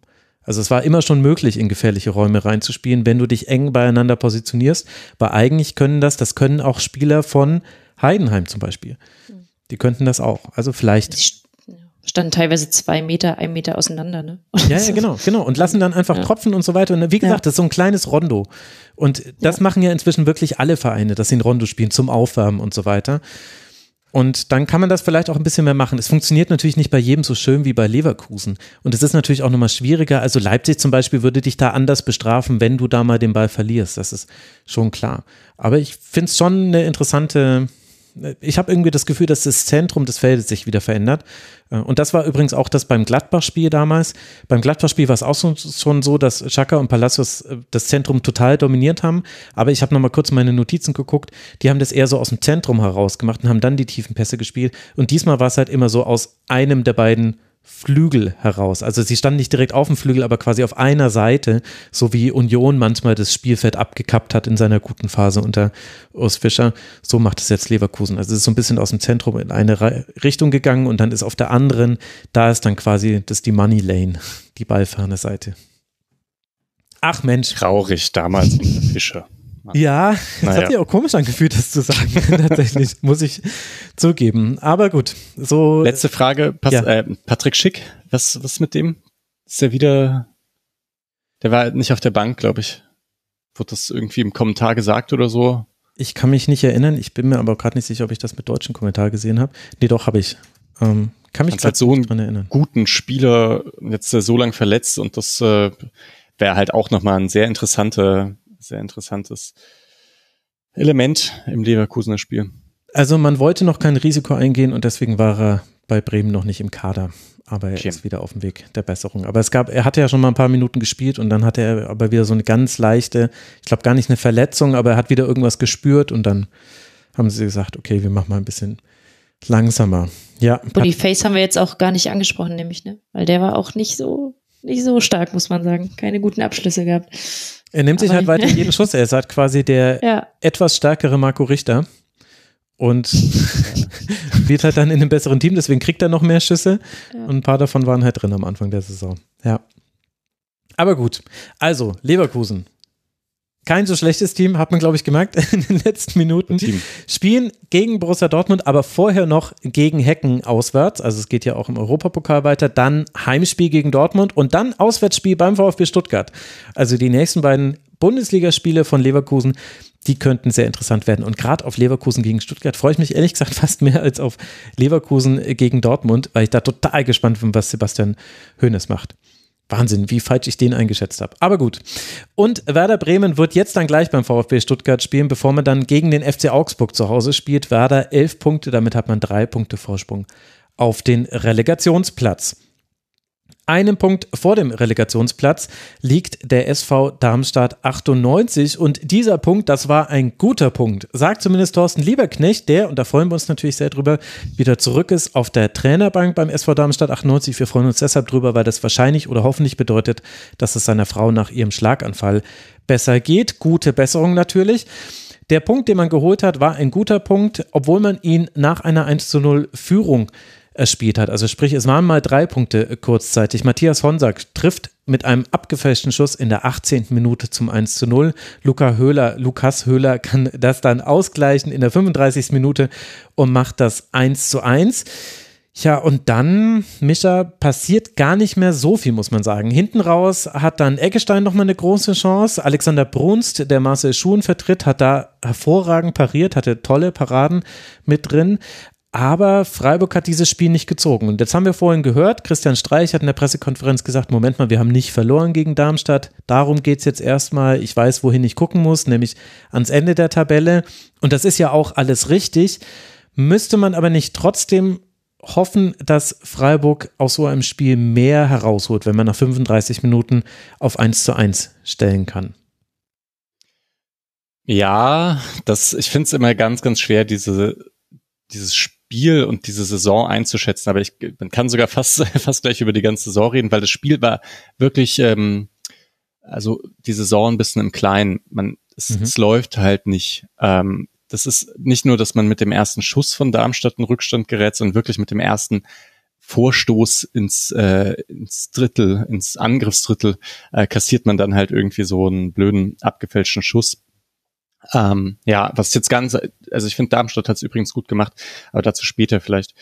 Ähm, ja, und dann läuft Freiburg wieder im Rückstand hinterher, wie halt sehr, sehr häufig. Ähm, mit einer, würde ich sagen, echt okayen Spielanlage von hinten raus. Ähm, auch nicht, nicht ganz so dominant wie vor einem Jahr, ähm, aber voll okay. Und vorne reicht's dann halt irgendwie nicht mit der Durchschlagskraft. Elf Ecken hatte man und mhm. die sind dieses Mal eben nicht so gefährlich geworden. Liegt, glaube ich, eben ein bisschen daran, dass man ja, dass Gregoritsch ähm, ja und Höhler vielleicht auch ein bisschen nicht in der ganz großen Form sind und normalerweise würden dann andere Spieler spielen, aber es gibt halt keine. Die sind halt alle verletzt. Also ich habe Gregoritsch gegen Deutschland spielen sehen, da war der, also da wirkte der wie Cristiano ne? Ronaldo. Ja, ja aber er wird da halt auch nicht äh, von von guten Verteidigern verteidigt. nee, ich weiß, nee, ich er weiß wird da halt nicht von Zimmermann, Müller und Marklichstall bearbeitet, sondern halt ja. nur von Antonio Rüdiger. Ja, gut. Also Gregoritsch spielt keine so gute Saison leider ähm, bei Freiburg. Äh, vielleicht ist das bei Österreich ein bisschen anders.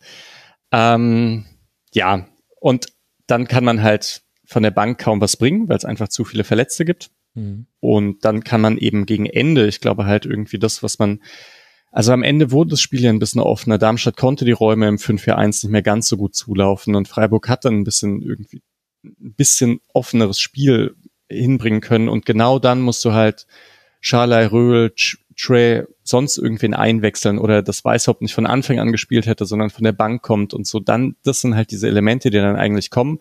Kannst du gerade nicht machen, spielst du halt mit den Spielern, die du, die du hast, wechselst irgendwie Makengo und Sildilia ein. Ähm, und dann reicht's Darmstadt eben, das runter zu verteidigen. Und was sie, wie gesagt, eigentlich ganz gut gemacht haben. Und ich verstehe Streich dann schon so ein bisschen. Es, es läuft halt echt nicht gut. Und dafür sieht's aber ganz okay aus, weil wenn es vor drei Jahren schlecht gelaufen wäre, dann würde man halt im Abstiegskampf stecken mit Doppelbelastung und allem. Und jetzt steht man halt irgendwie im Mittelfeld und ähm, ja, ich finde es nicht so dramatisch. Mhm. Aber klar, im Vergleich zur letzten Saison, das war schon cool. Also äh, hätte ich gerne wieder, aber ja, so ist es halt nicht, dass es im Fußball immer nur bergauf geht, ne, sondern man hat halt manchmal so Durststrecken. Und mit, ja, vielleicht das noch ganz kurz, in der Vorbereitung gab es schon super viel Verletzte. Man hat diese Doppelbelastung. Ähm, dann hat es im Transfersommer halt irgendwie nicht so geklappt. Man hat dann auf die Jugend gesetzt. Äh, dann kamen halt noch Verletzungen dazu, die man so nicht einplanen kann. Mit Günther, der halt 200 Spiele am Stück vorher durchgespielt hat und dann bricht er sich einen Arm und es kommen irgendwelche Bakterien und dieses Glück, das man jetzt auch zwei Jahre hatte, dass man kaum Verletzungen hatte, das kommt jetzt gerade ein bisschen zurück. Und dann wird's ein bisschen knapp. So, ja, insgesamt. Also ich finde, das sind alles total valide Punkte und dass es noch keinen Freiburg-Schwerpunkt gab, hat unter anderem damit zu tun, dass ich eben finde, es ist alles sehr gut erklärbar und es ist jetzt auch alles nicht so dramatisch. Deswegen, also Freiburg wird noch drankommen in dieser Hinserie, aber es hatte eben jetzt nicht höchste Priorität zeitlich gesehen. Ich finde aber schon, dass es ein paar Punkte gibt, wo Freiburg sich selbst fast ein bisschen das Leben schwer macht. Also klar fehlt natürlich Christian Günther und du, Günther und du wirst wahrscheinlich auch nie die Chemie, die er mit Vincenzo Griffo hatte, äh, das wirst du nie eins zu eins reproduzieren können, weil das eben einfach ja ein blindes Verständnis war. Und trotzdem wird mich aber zum Beispiel interessieren, wie du aktuell Griffo eingebunden findest ins Offensivspiel, weil ich das Gefühl habe, auch da ist auch strukturell so ein bisschen was im Argen. Es hat sich schon gebessert. Äh, es gab am, am Anfang der Saison, fand ich, eine ganz schlimme Phase, in der äh, Lienhardt und Grifo immer so ein bisschen aneinander geraten sind. Also jetzt nicht so richtig, aber ähm, Grifo lässt sich ja teilweise wahnsinnig tief fallen und dann sich in den Spielaufbau ähm, einzubinden. Und ich weiß nicht, ob es daran liegt, dass Lienhardt äh, Vertrag verlängert hat und sich irgendwie jetzt ein bisschen höher einsortiert oder so, aber der hat den Ball nicht einfach so den Grifo abgegeben und dann gesagt, okay, dann bau du mal auf, sondern der hat den halt behalten. Und das sah manchmal echt komisch aus am Anfang der Saison. Jetzt ja umgestellt mit Dreierkette und Gulde spielt da und der macht es halt eher auch. Deswegen ähm, finde ich es finde ich es okay. Ähm, aber jetzt gibt's manchmal so ein bisschen das Problem mit Weißhaupt. Die sind sich halt dann doch einfach zu ähnlich. Mhm. Ähm, man hatte am Anfang so ein bisschen gesehen, dass Weißhaupt versucht, Günther zu kopieren und dann manchmal diese Tiefenläufe hatte. Ähm, und Grifo dann eben diese klassischen Steckpässe spielen kann und das sah ganz gut aus. Aber es ist halt, es, es klappt dann, es ist halt auch nicht Weißhaupts Spiel. Und ich glaube, es bringt auch mehr, wenn Weißhaupt dann tendenziell abstoppt, ähm, reingeht, also nach innen zieht und flankt. Das macht er halt lieber. Ja, und dann muss Grifo sich halt wirklich sehr tief fallen lassen.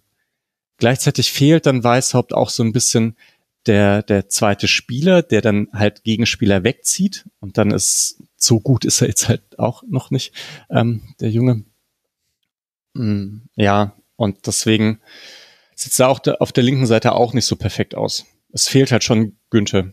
Makengo mhm. wäre da halt ähnlicher, aber der ist jetzt also qualitativ noch nicht so weit. Der wird jetzt hin wieder eingewechselt, aber der bringt die Flanken eben nicht so. Ja, Grifo muss ein bisschen, also wenn Weißhabt auf dem Platz ist, ein bisschen mehr noch seine Rolle finden, vielleicht etwas zentraler. Ja, genau, das ist eben das, was ich finde. Ich finde, dass der linke Halbraum, der so wichtig immer bei Freiburg war, sowohl für Flanken, die dann mit Schnitt zum Tor von da gespielt wurden, als auch für Steckpässe, als auch für manchmal schräg andribbeln und schießen, äh, der ist äh, gerade weniger wichtig. Und es funktionieren natürlich viele Sachen. Also Litz Doan, finde ich zum Beispiel, hat im Spiel gegen Darmstadt wieder einige Dinge sehr gut gemacht. Aber es gibt eben auch noch offene Fragen. Also zum Beispiel auch, äh, Gregoritsch hat jetzt im Spiel gegen Darmstadt eigentlich immer die Spitze gehalten und Höhler war dann derjenige, der variabel gespielt hat, also so ein bisschen wie Choupo-Moting und Harry Kane. Und das war auch tatsächlich was, was Darmstadt vor Probleme gestellt hat. Da musste Darmstadt dann umstellen. Das hat Leberknecht auch danach in der Pressekonferenz nochmal erzählt.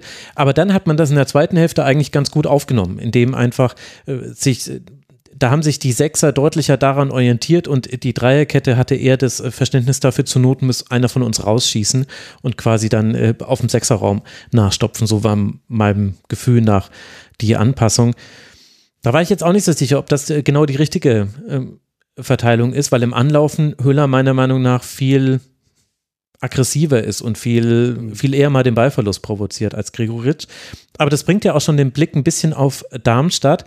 Die hatten natürlich Glück bei der Führung, auch wenn es gut herausgespielt war, Balleroberung im Mittelfeld und äh, dann dieser Pass nach innen. Man musste allerdings auch Zimmermann zum Beispiel auswechseln in der 58. Minute. Der hat sich eine sehr tiefe äh, Stichverletzung oder Fleischwunde zugezogen, musste direkt ins Krankenhaus. Wie hat dir denn Darmstadt gefallen? Voll gut. Also ähm, jetzt das selbstverständlich für Darmstädter Verhältnisse. Äh, ich finde die Herangehensweise super nachvollziehbar. Das war tendenziell ein eher tiefes 5-4-1, ohne das ganz hohe Anlaufen, aber also gleichzeitig trotzdem aggressiv. Freiburg hatte eben nicht so die ganz große Zeit ähm, mit dem Ball am Fuß, um dann äh, ganz präzise Pässe spielen zu können.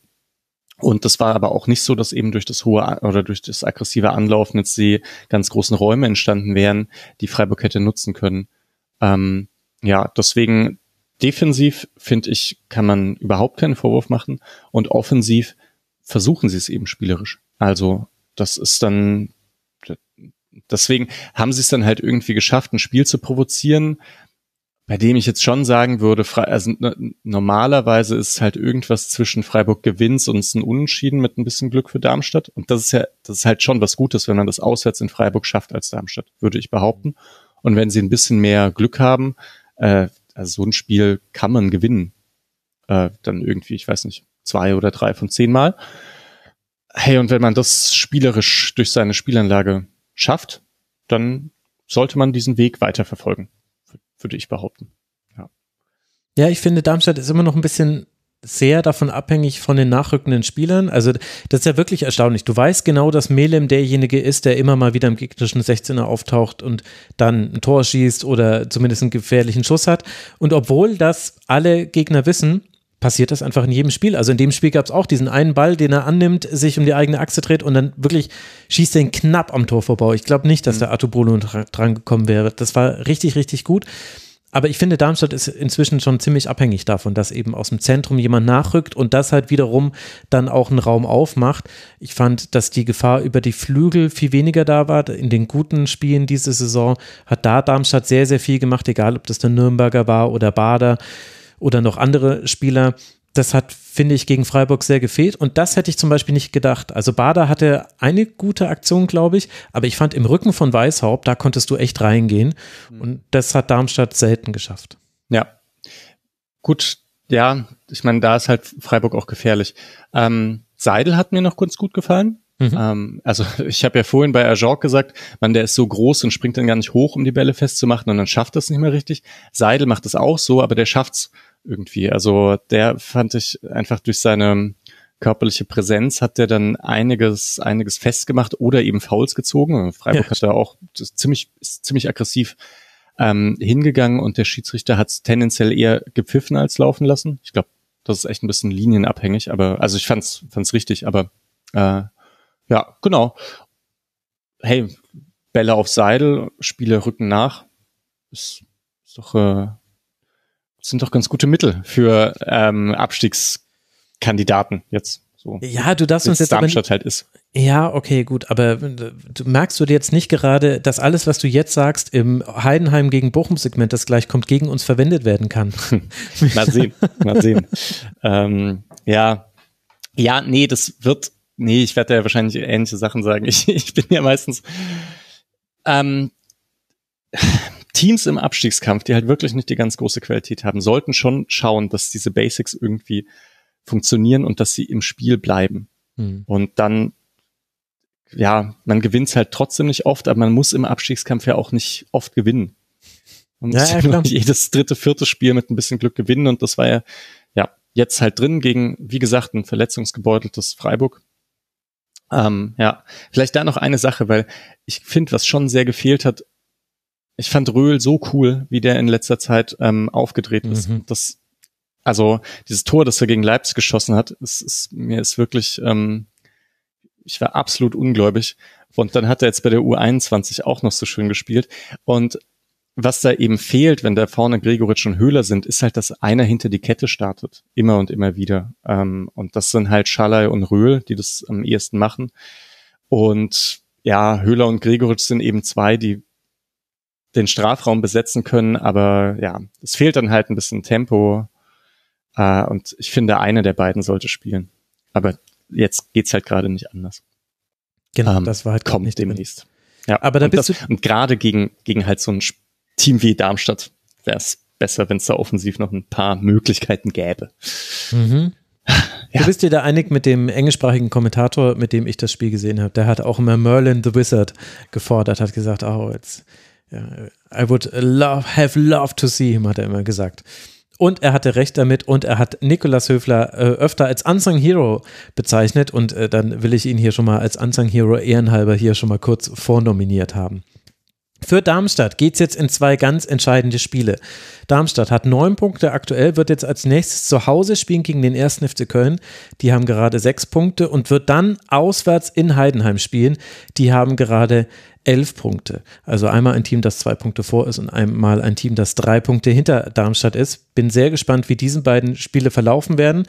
Und für Freiburg geht es jetzt dann weiter im Heimspiel gegen Olympiakos und dann wird man auswärts beim ersten FSV Mainz 05 antreten. Und Charlotte, weil ich um deine Verbundenheit rund um äh, Freiburg weiß, du wirst wahrscheinlich Christian Streich zustimmen bei dem, was er vorhin im Intro gesagt hat. Erstmal nicht verlieren gegen die Teams, die hinter Freiburg liegen. Ja, absolut, doch. Da würde ich, also Christian Streich würde ich sowieso nie widersprechen wahrscheinlich. Ähm, ja, es hängt alles so ein bisschen es hat die Erwartungshaltung hat sich halt verändert, so zumindest in der Öffentlichkeit. Bei, bei Christian Streich nicht so wirklich, zumindest nicht nach außen vielleicht. Ähm, ja, vor, vor zwei Jahren oder vielleicht sogar noch letzte Saison wäre so ein 1-1 wahrscheinlich noch in Ordnung gewesen, aber ja, wenn man jetzt die individuelle Qualität sieht von Darmstadt und auch von Freiburg, ähm, dann musste Freiburg das natürlich irgendwie eigentlich auch mit, mit dem Dreier zu Hause irgendwie gewinnen.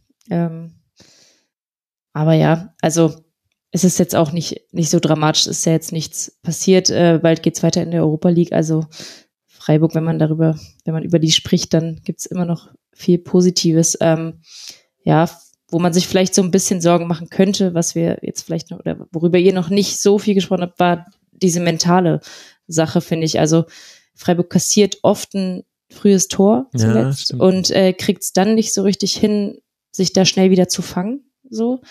Ähm, was vielleicht dann auch doch mehr mit Günther zusammenhängt, als man so denkt. Also ähm, der war natürlich immer da irgendwie so eine Lokomotive da auf der Außenbahn. Also da konnte passieren, was will. Der ist auf jeden Fall da angestürmt. Ähm, ja, also Grifo ist natürlich auch irgendwo ein, natürlich ein Führungsspieler und versucht da auch immer ähm, vorweg zu gehen. Aber ja, vielleicht braucht es da noch, ein, noch ein paar mehr, auch so ein, noch mehr Unsung Heroes wie Nikolas Höfler. Ja, aber es fehlt Punkt. halt diese, diese krasse Sicherheit von letzter Saison.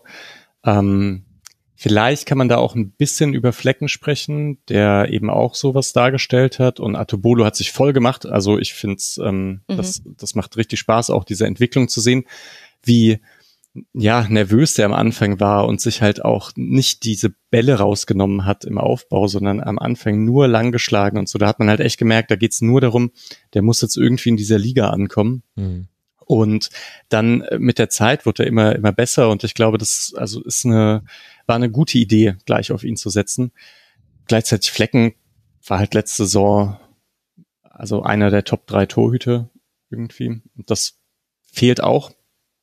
Ähm, ja, und dann glaube ich, es macht halt dieses, diese Gesamtgemengelage aus, dass halt so viele verletzt sind, dass man dann in einzelnen Situationen, also dass, dass man nicht dieses über 90 Minuten keinen Fehler von Lienhardt und Ginte sieht, wie das letzte Jahr halt war, sondern es gibt ein, zwei und ja, wie du sagst, in diesem Spiel war es jetzt nicht so stark, aber es gab halt diese Spiele, wo dann nach dem ersten Fehler gleich der zweite und dritte noch passiert ist, wie jetzt gegen Gladbach zum Beispiel oder so. Und das fand ich auch ähm, immer frustrierend, ja, gegen Stuttgart auch. Ich glaube, in Freiburg ist man jetzt auch ähm, wahrscheinlich so ein bisschen nachsichtiger, weil man sich im Sommer natürlich auch dazu entschieden hat, nicht äh, groß einzukaufen. Und dann kann man mhm. jetzt eben nicht so nachlegen, auch wenn sich viele verletzt haben. Da ist Achubolo ja eigentlich ein gutes Beispiel. Also sie haben ihm das Vertrauen geschenkt und gesagt, dass unsere Nummer eins, der bleibt's auch, auch wenn er jetzt ein paar Unsicherheiten hat. Und das haben sie ja auch, also das Vertrauen geben sie auch dem Kader in dem Sinne, in dem sie sich dafür entschieden haben, nicht große neue Verpflichtungen zu holen, sondern ja, wieder auch teilweise auf, natürlich auf die eigene Jugend zu setzen, wie ein Merlin Röhl, das zahlt sich ja auch aus, ist halt unglücklich, wenn der sich dann verletzt. Ähm, auch, auch krass eigentlich, dass äh, das jetzt schon so ein Thema ist, also dass der schon so gut jetzt war zuletzt, dass man darüber spricht, dass der jetzt fehlt und deswegen Freiburg da äh, geschwächt war in der Offensive. ja, aber das ist auch, glaube ich, eine Sache, man darf es auch nicht vergessen bei den anderen, die so als junge Spieler hochgekommen sind bei Freiburg, dass jetzt die Schlotterbacks zum Beispiel, die sind nicht in den Kader gerückt, als alles so gut gelaufen ist und dann ähm, und haben sich dann nach oben gespielt, sondern die sind halt genau dann aufgerückt, als es zig Verletzungen gab und man irgendwie keine anderen Spieler hatte. Ähm, und jetzt ist auch, also Weißhaupt niemals wäre der, hätte der so viel Spielzeit bekommen, wenn Günther sich nicht verletzt und ähm, mhm. es in der Offensive so mau aussieht. Der spielt jetzt halt durch, immer. Es ist zwar dann ich hätte auch lieber, dass er hin wieder so eingewechselt wird oder, oder dann nach der 60. rausgeht oder so. Ähm, aber das sind sicher ganz gute Erfahrungen, die der macht. Ähm, ich finde, das sieht man sogar schon. Wird sich nächste Saison, glaube ich, auszahlen. Ja, und das zahlt sich jetzt schon aus. Das Gefühl habe ich nämlich auch. Ich finde, dass er eine viel bessere Entscheidung dafür hat, wann er an die Grundlinie geht und wann nicht. Und dass er manchmal eine Finte weniger macht. Also der hat vorher dreimal angedeutet, jetzt gehe ich, jetzt gehe ich tief. Nee, jetzt gehe ich tief. Nee, jetzt aber wirklich. Und dann ist er tief gegangen und äh, das war einfach zu durchsichtig, weil dann wusstest du irgendwann, naja, du gehst jetzt auf jeden Fall irgendwann tief. Und jetzt macht er das noch einmal, zieht im, äh, nimmt Tempo nochmal raus und dann geht er direkt tief. Das ist ein bisschen, bisschen direkter geworden. Und trotzdem ist halt eigentlich das eigentliche Problem von Freiburg ganz klar die Defensive aktuell. Also 23 mhm. Gegentreffer nach 12 Spielen ist halt zu viel. 15 Gegentreffer nach 12 Spielen ist nicht gerade viel. Äh, 15 Treffer, also das sind quasi die Tore, die man erzielt hat. Also ganz interessant, dass auch wir jetzt sehr viel über Offensive und so weiter gesprochen haben und Grifo und Günther und so weiter. Äh, und Gegentore, du hast es thematisiert, Charlotte, also in den ersten 15 Minuten fünf Gegentreffer, in den folgenden 15 Minuten sechs Gegentreffer, also fast die Hälfte der Gegentreffer haben in der ersten halben Stunde der Spiele kassiert Da liegt ein größeres Problem. Und da bin ich aber selber noch nicht so ganz mit mir einig, woran das liegt, weil das sind so viele kleine Bausteine. Atobolo ist einer davon, Wechsel in der Kette. Ich glaube aber auch Anlaufverhalten. Ja, naja. Kadertiefe halt auch, ne? Also das mhm. Keitel ist jetzt ständig verletzt. Das bedeutet, also ich finde Höfler und Eggestein spielen eine gute Saison, aber gut, Höfler hat halt irgendwie vier Spiele rot gesperrt gefehlt. Ja, stimmt, ja, Punkt, ja. Das sind halt ähm, schon viel blöd gelaufen auch. Und Röhl, so gut ich den finde, vorne, ähm, ja, defensiv. Für, für die Sechs ist er, ist, ist er noch nicht nee, stabil genug im Defensiv-Zweikampf. Röhl, fantastischer Achter, meiner Meinung nach. Sechser ja. sehe ich ehrlich gesagt nicht, also zumindest nicht in der ersten Liga aktuell. Vielleicht mal ja. irgendwann. Komplett. Aber ja.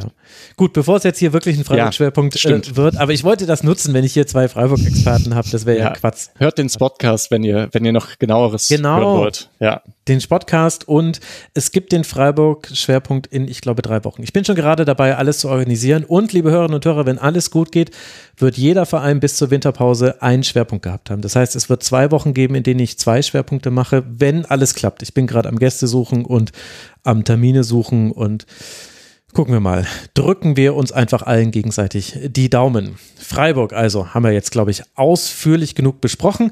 Und dann haben wir doch jetzt Energie, uns mit dem zweiten Sonntagsspiel dieses äh, Tages auseinanderzusetzen. Heidenheim gegen den VfL Bochum ich habe mir hier aufgeschrieben, dass es kein Leckerbissen war. Vielleicht war der auch nicht äh, zu erwarten. Es gab viele lange Bälle, es gab viele gute Ansätze, das will ich nicht verschweigen, aber es gab sehr wenige Chancen und am Ende ist es folgerichtig dann auch ein 0 zu 0, was dann, wenn man das Spiel gesehen hat, überhaupt nicht mehr überraschend war. Also es wäre eher überraschender gewesen, wenn da noch ein Tor gefallen wäre. Es gab eine große Chance am Ende noch für Tim Kleindienst, aber die bringt er nicht im Tor unter. Nach einem Fehler von Bochum steht er alleine vor Riemann.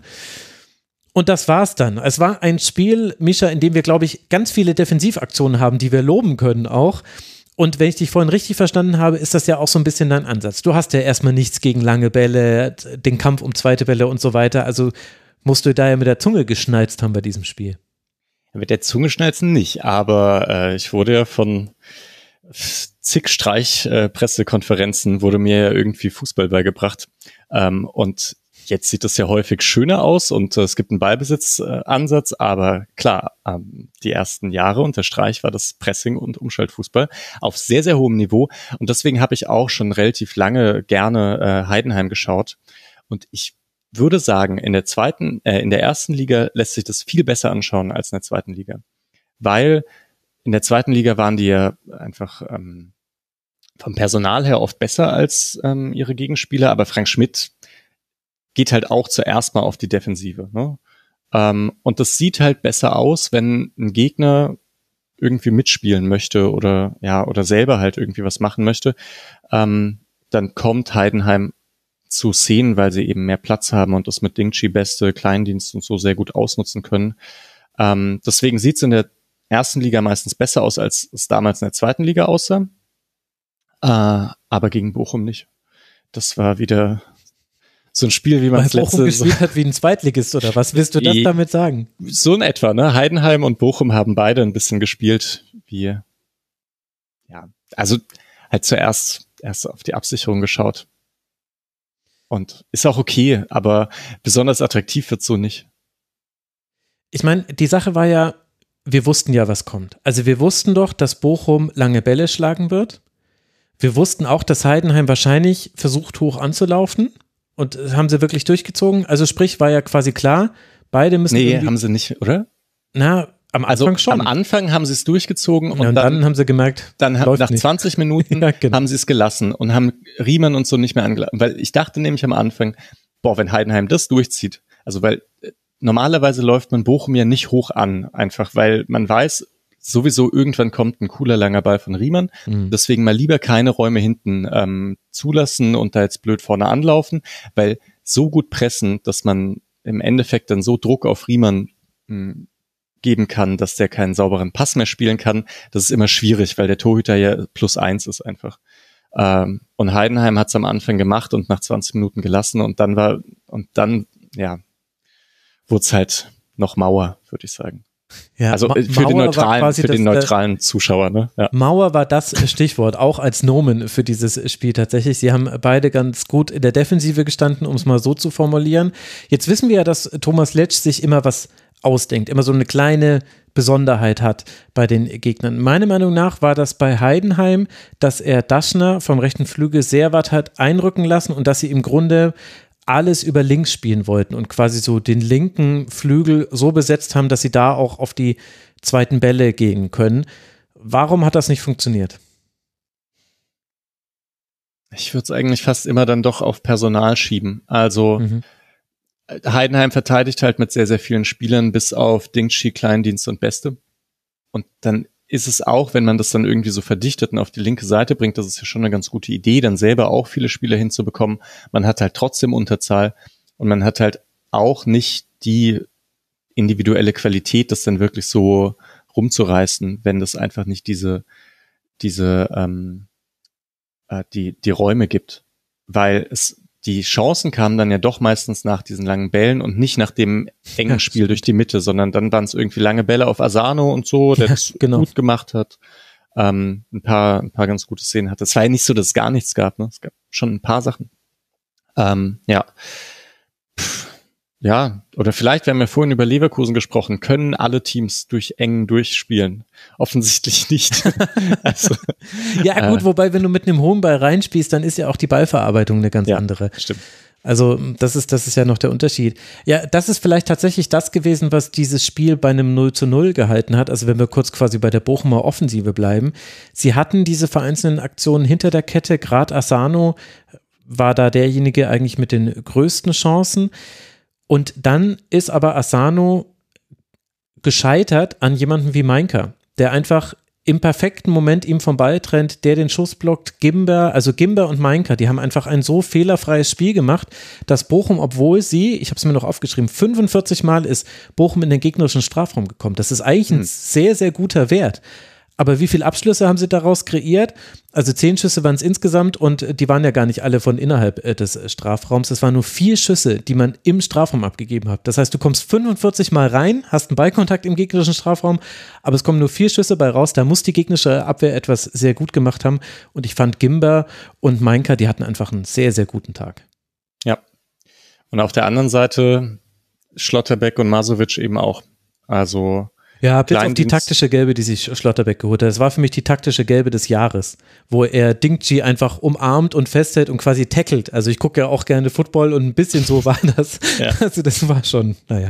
Das stimmt. Ah, das, ja, das war natürlich auch ein bisschen hart, weil ich glaube, Dingshi, also er wurde, hätte so oder so ausgewechselt werden sollen, aber der ist schon ein bisschen komisch aus den Knie geflogen. Mhm, ja. ähm, ich hoffe, da ist nichts passiert.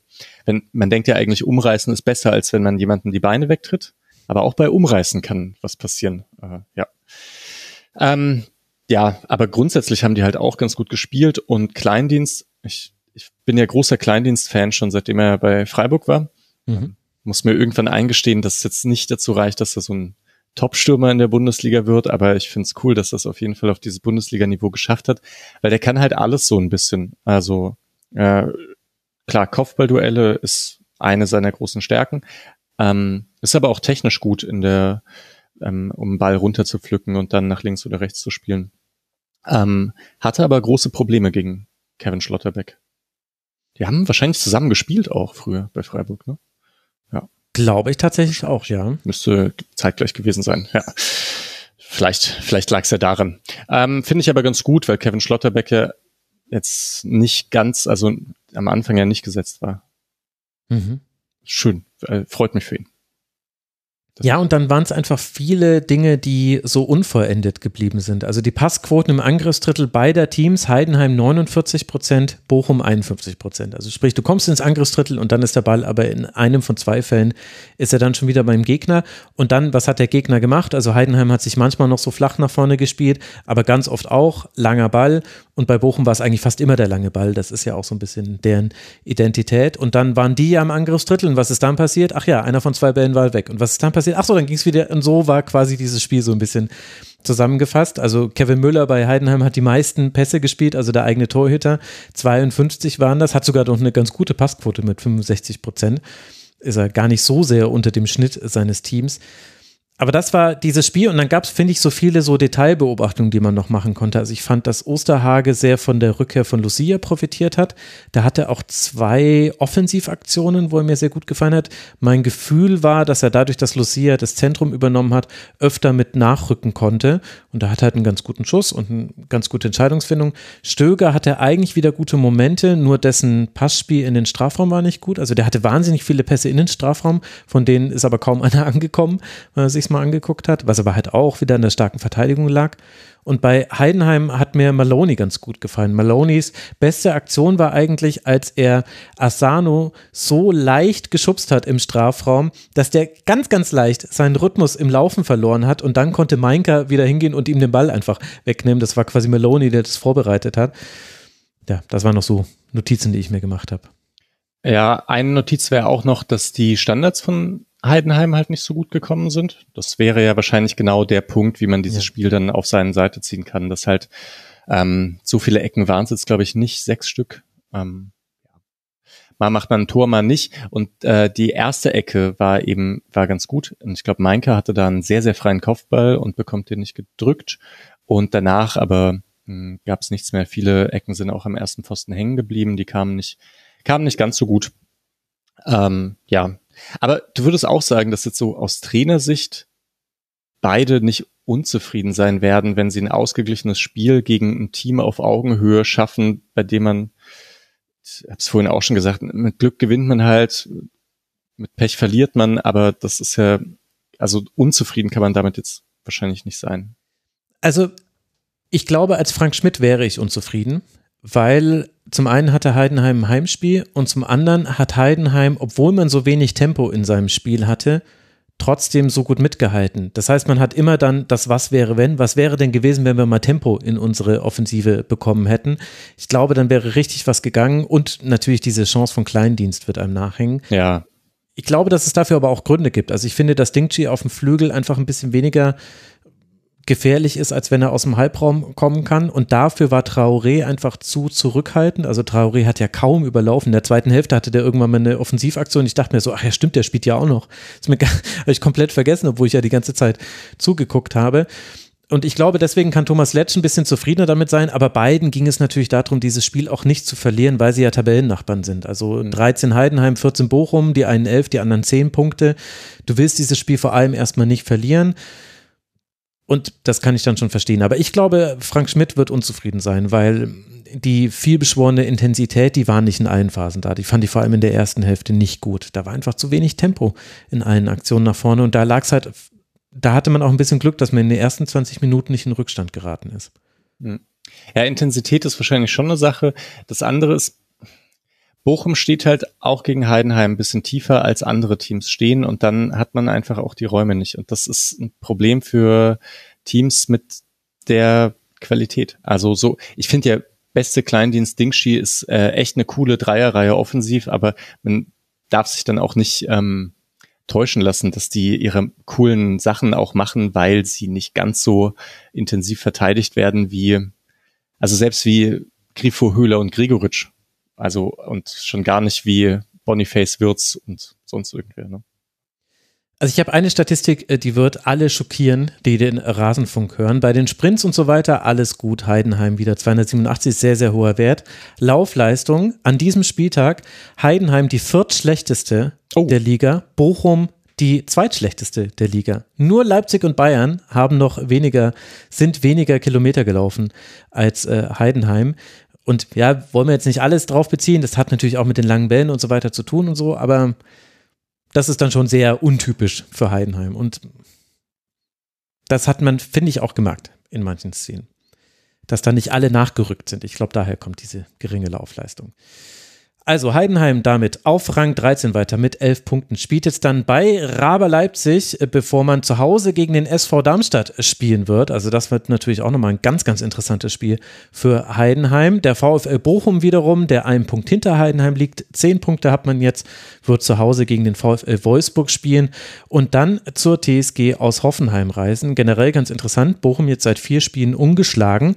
Also da hat man immerhin keine Punkte abgegeben. Das allerdings ist Borussia Mönchengladbach passiert.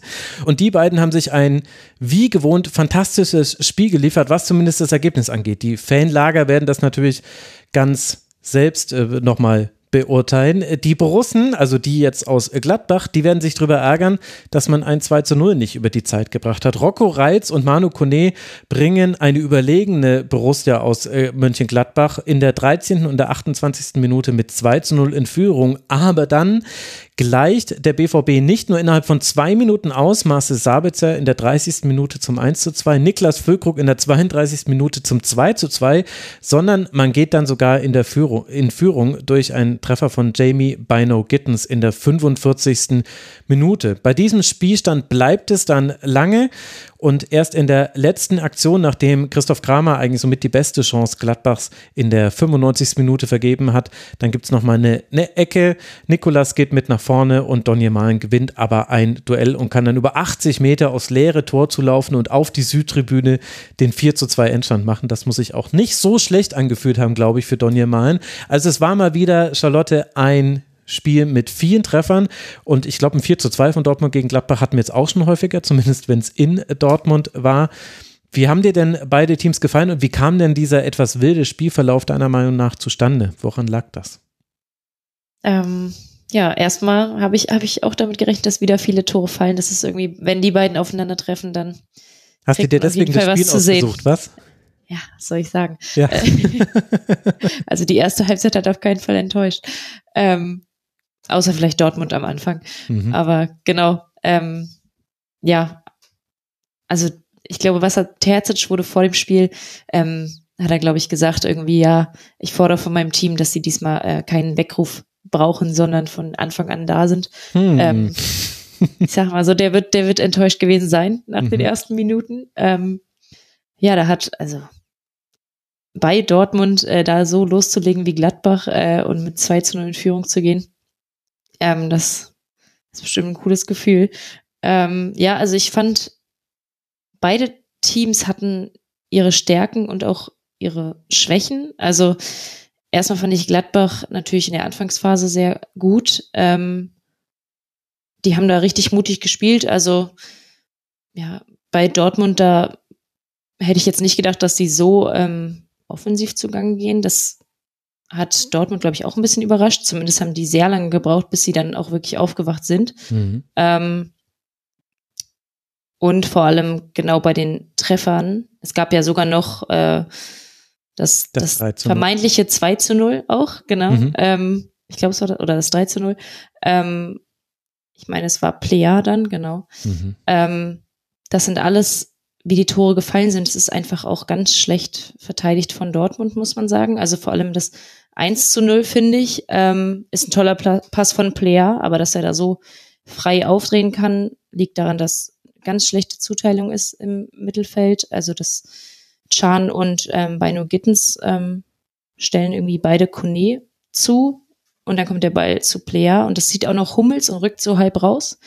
Ähm, dann kommt der Pass aber schon und dann ist Schlotterbeck halt ja alleine.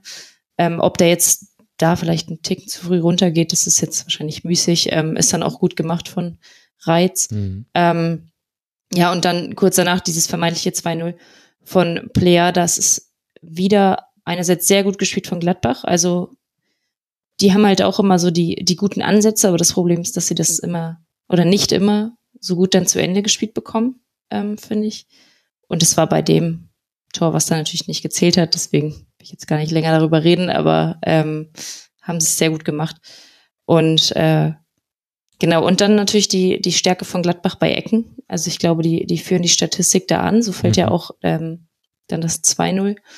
Auch, ja, genau, durch Kone, toller Abschluss auch. Also richtig guter Schuss. Ähm, ja, vor allem er trifft da eine Entscheidung, die so unorthodox ist, dass, also klar, in der idealen Welt geht da Hummels anders hin und Schlotterbeck blockt den Schuss.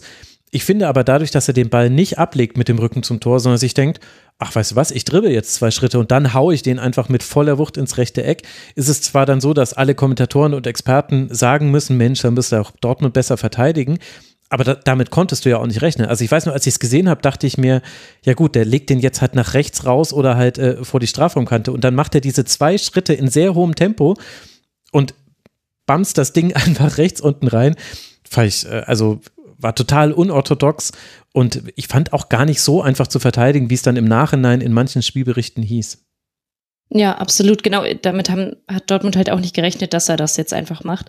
Und Kone ist auch so ein bisschen symbolisch für das ganze Gladbacher Spiel irgendwie. Also ich, ich weiß noch nicht richtig, was ich von ihm halten soll. Also er hat unglaublich viel Potenzial auch mhm. ähm, und hatte richtig gute Aktionen im Spiel, aber dann auch wieder, ja, so Ungenauigkeiten oder auch Unkonzentriertheiten. Ähm, oder Ballverluste, wie dann kurz danach beim 1 zu 2. Genau, das ist auch die Frage. Da habe ich mich, also ist natürlich, genau, Kone am, am gegnerischen 16er und Reus äh, gewinnt den Ball.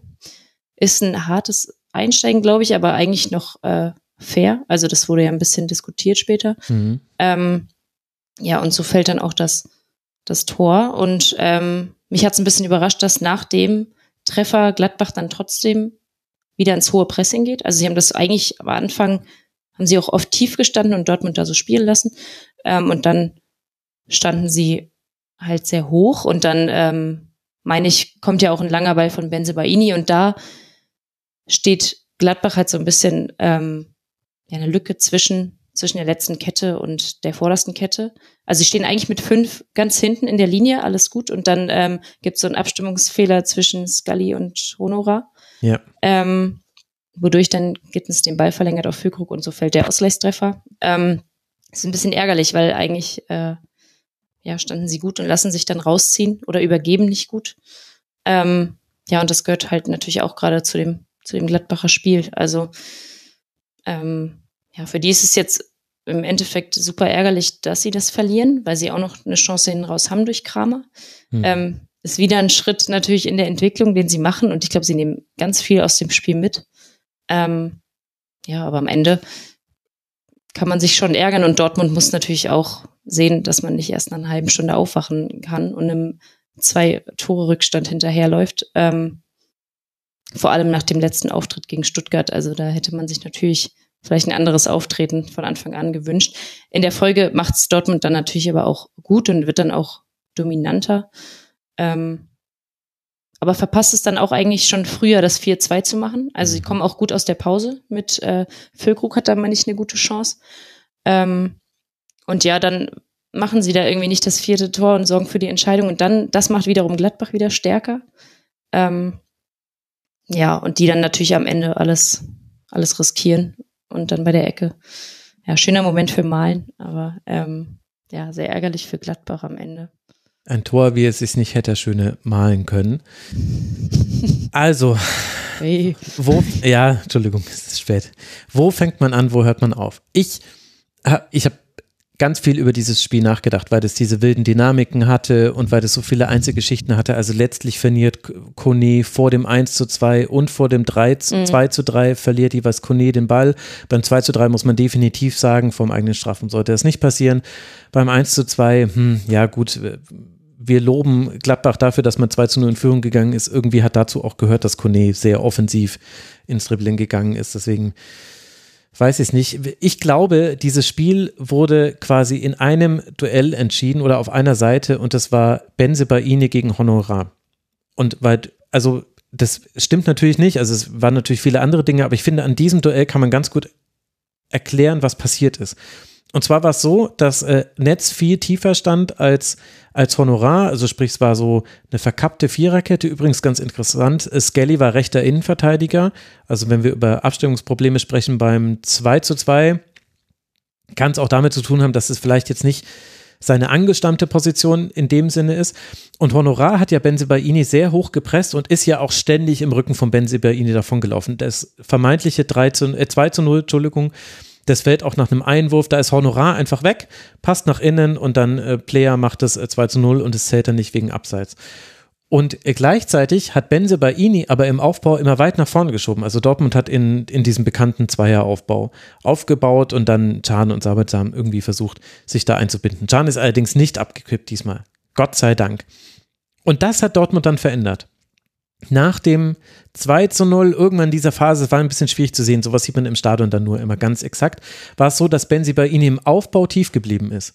Und aus dieser tiefen Position heraus hatten sie nicht nur ein 3 gegen 2 im Aufbau und deswegen war das Pressing von Gladbach nicht mehr so gefährlich, deswegen haben sie es immer wieder überspielt, sondern aus dieser tiefen Position spielt er dann eben auch zum Beispiel den Pass auf Beino Gittens. Der legt den per Kopf ab und Füllkrug macht halt dann auch wunderbar mit dem rechten Außenriss dieses wunderschöne Tor zum 2 zu 2. Und ich glaube, dass das war der entscheidende Flügel. Plus, Jamie Bino Gittens war für mich der Dortmunder Spieler des Spiels. Da hat natürlich nicht alles gepasst, aber der hatte sechs Schüsse, fünf davon aufs Tor.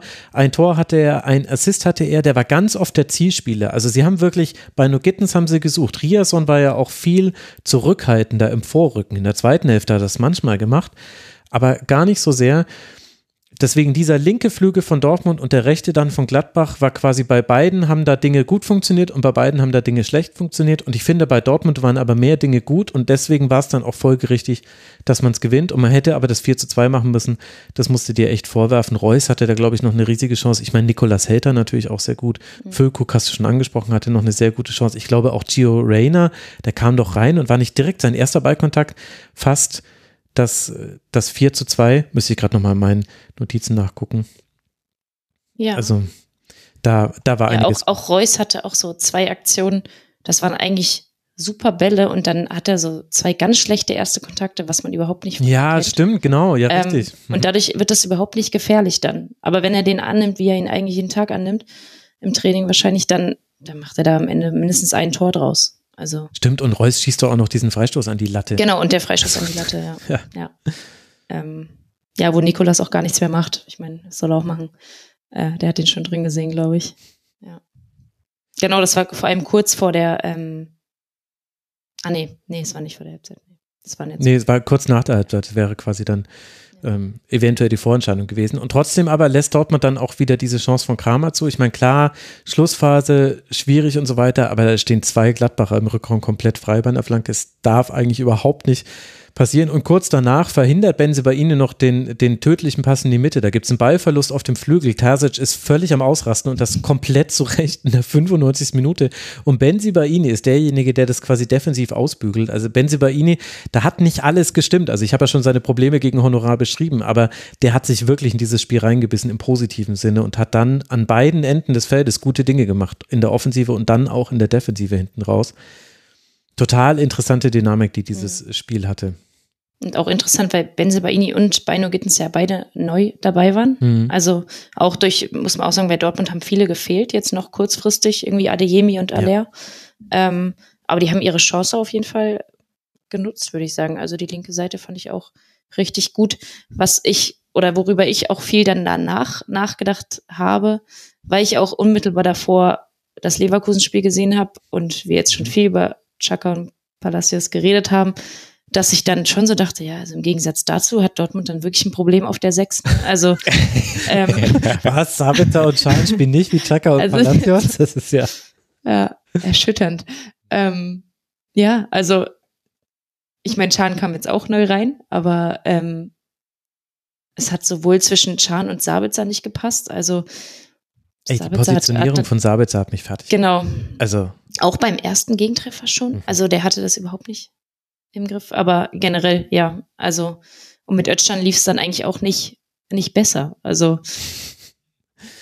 Ist eigentlich, gibt es ein bisschen weniger Sechser in der Bundesliga, die jetzt irgendwie so gut wären? Weil ich frage mich auch immer so ein bisschen, wen, was wäre jetzt der, der Easy Pick, ähm, wen kauft Dortmund einen etwas kleineren weg oder so. Aber diese tieferen Sechser, ist, ist es nicht mehr so leicht. Ich habe mal das Gefühl, hat man nicht irgendwann mal gesagt, boah, in Deutschland werden nur Sechser ausgebildet, ist voll langweilig und äh, man bräuchte mal wieder Stürmer oder so.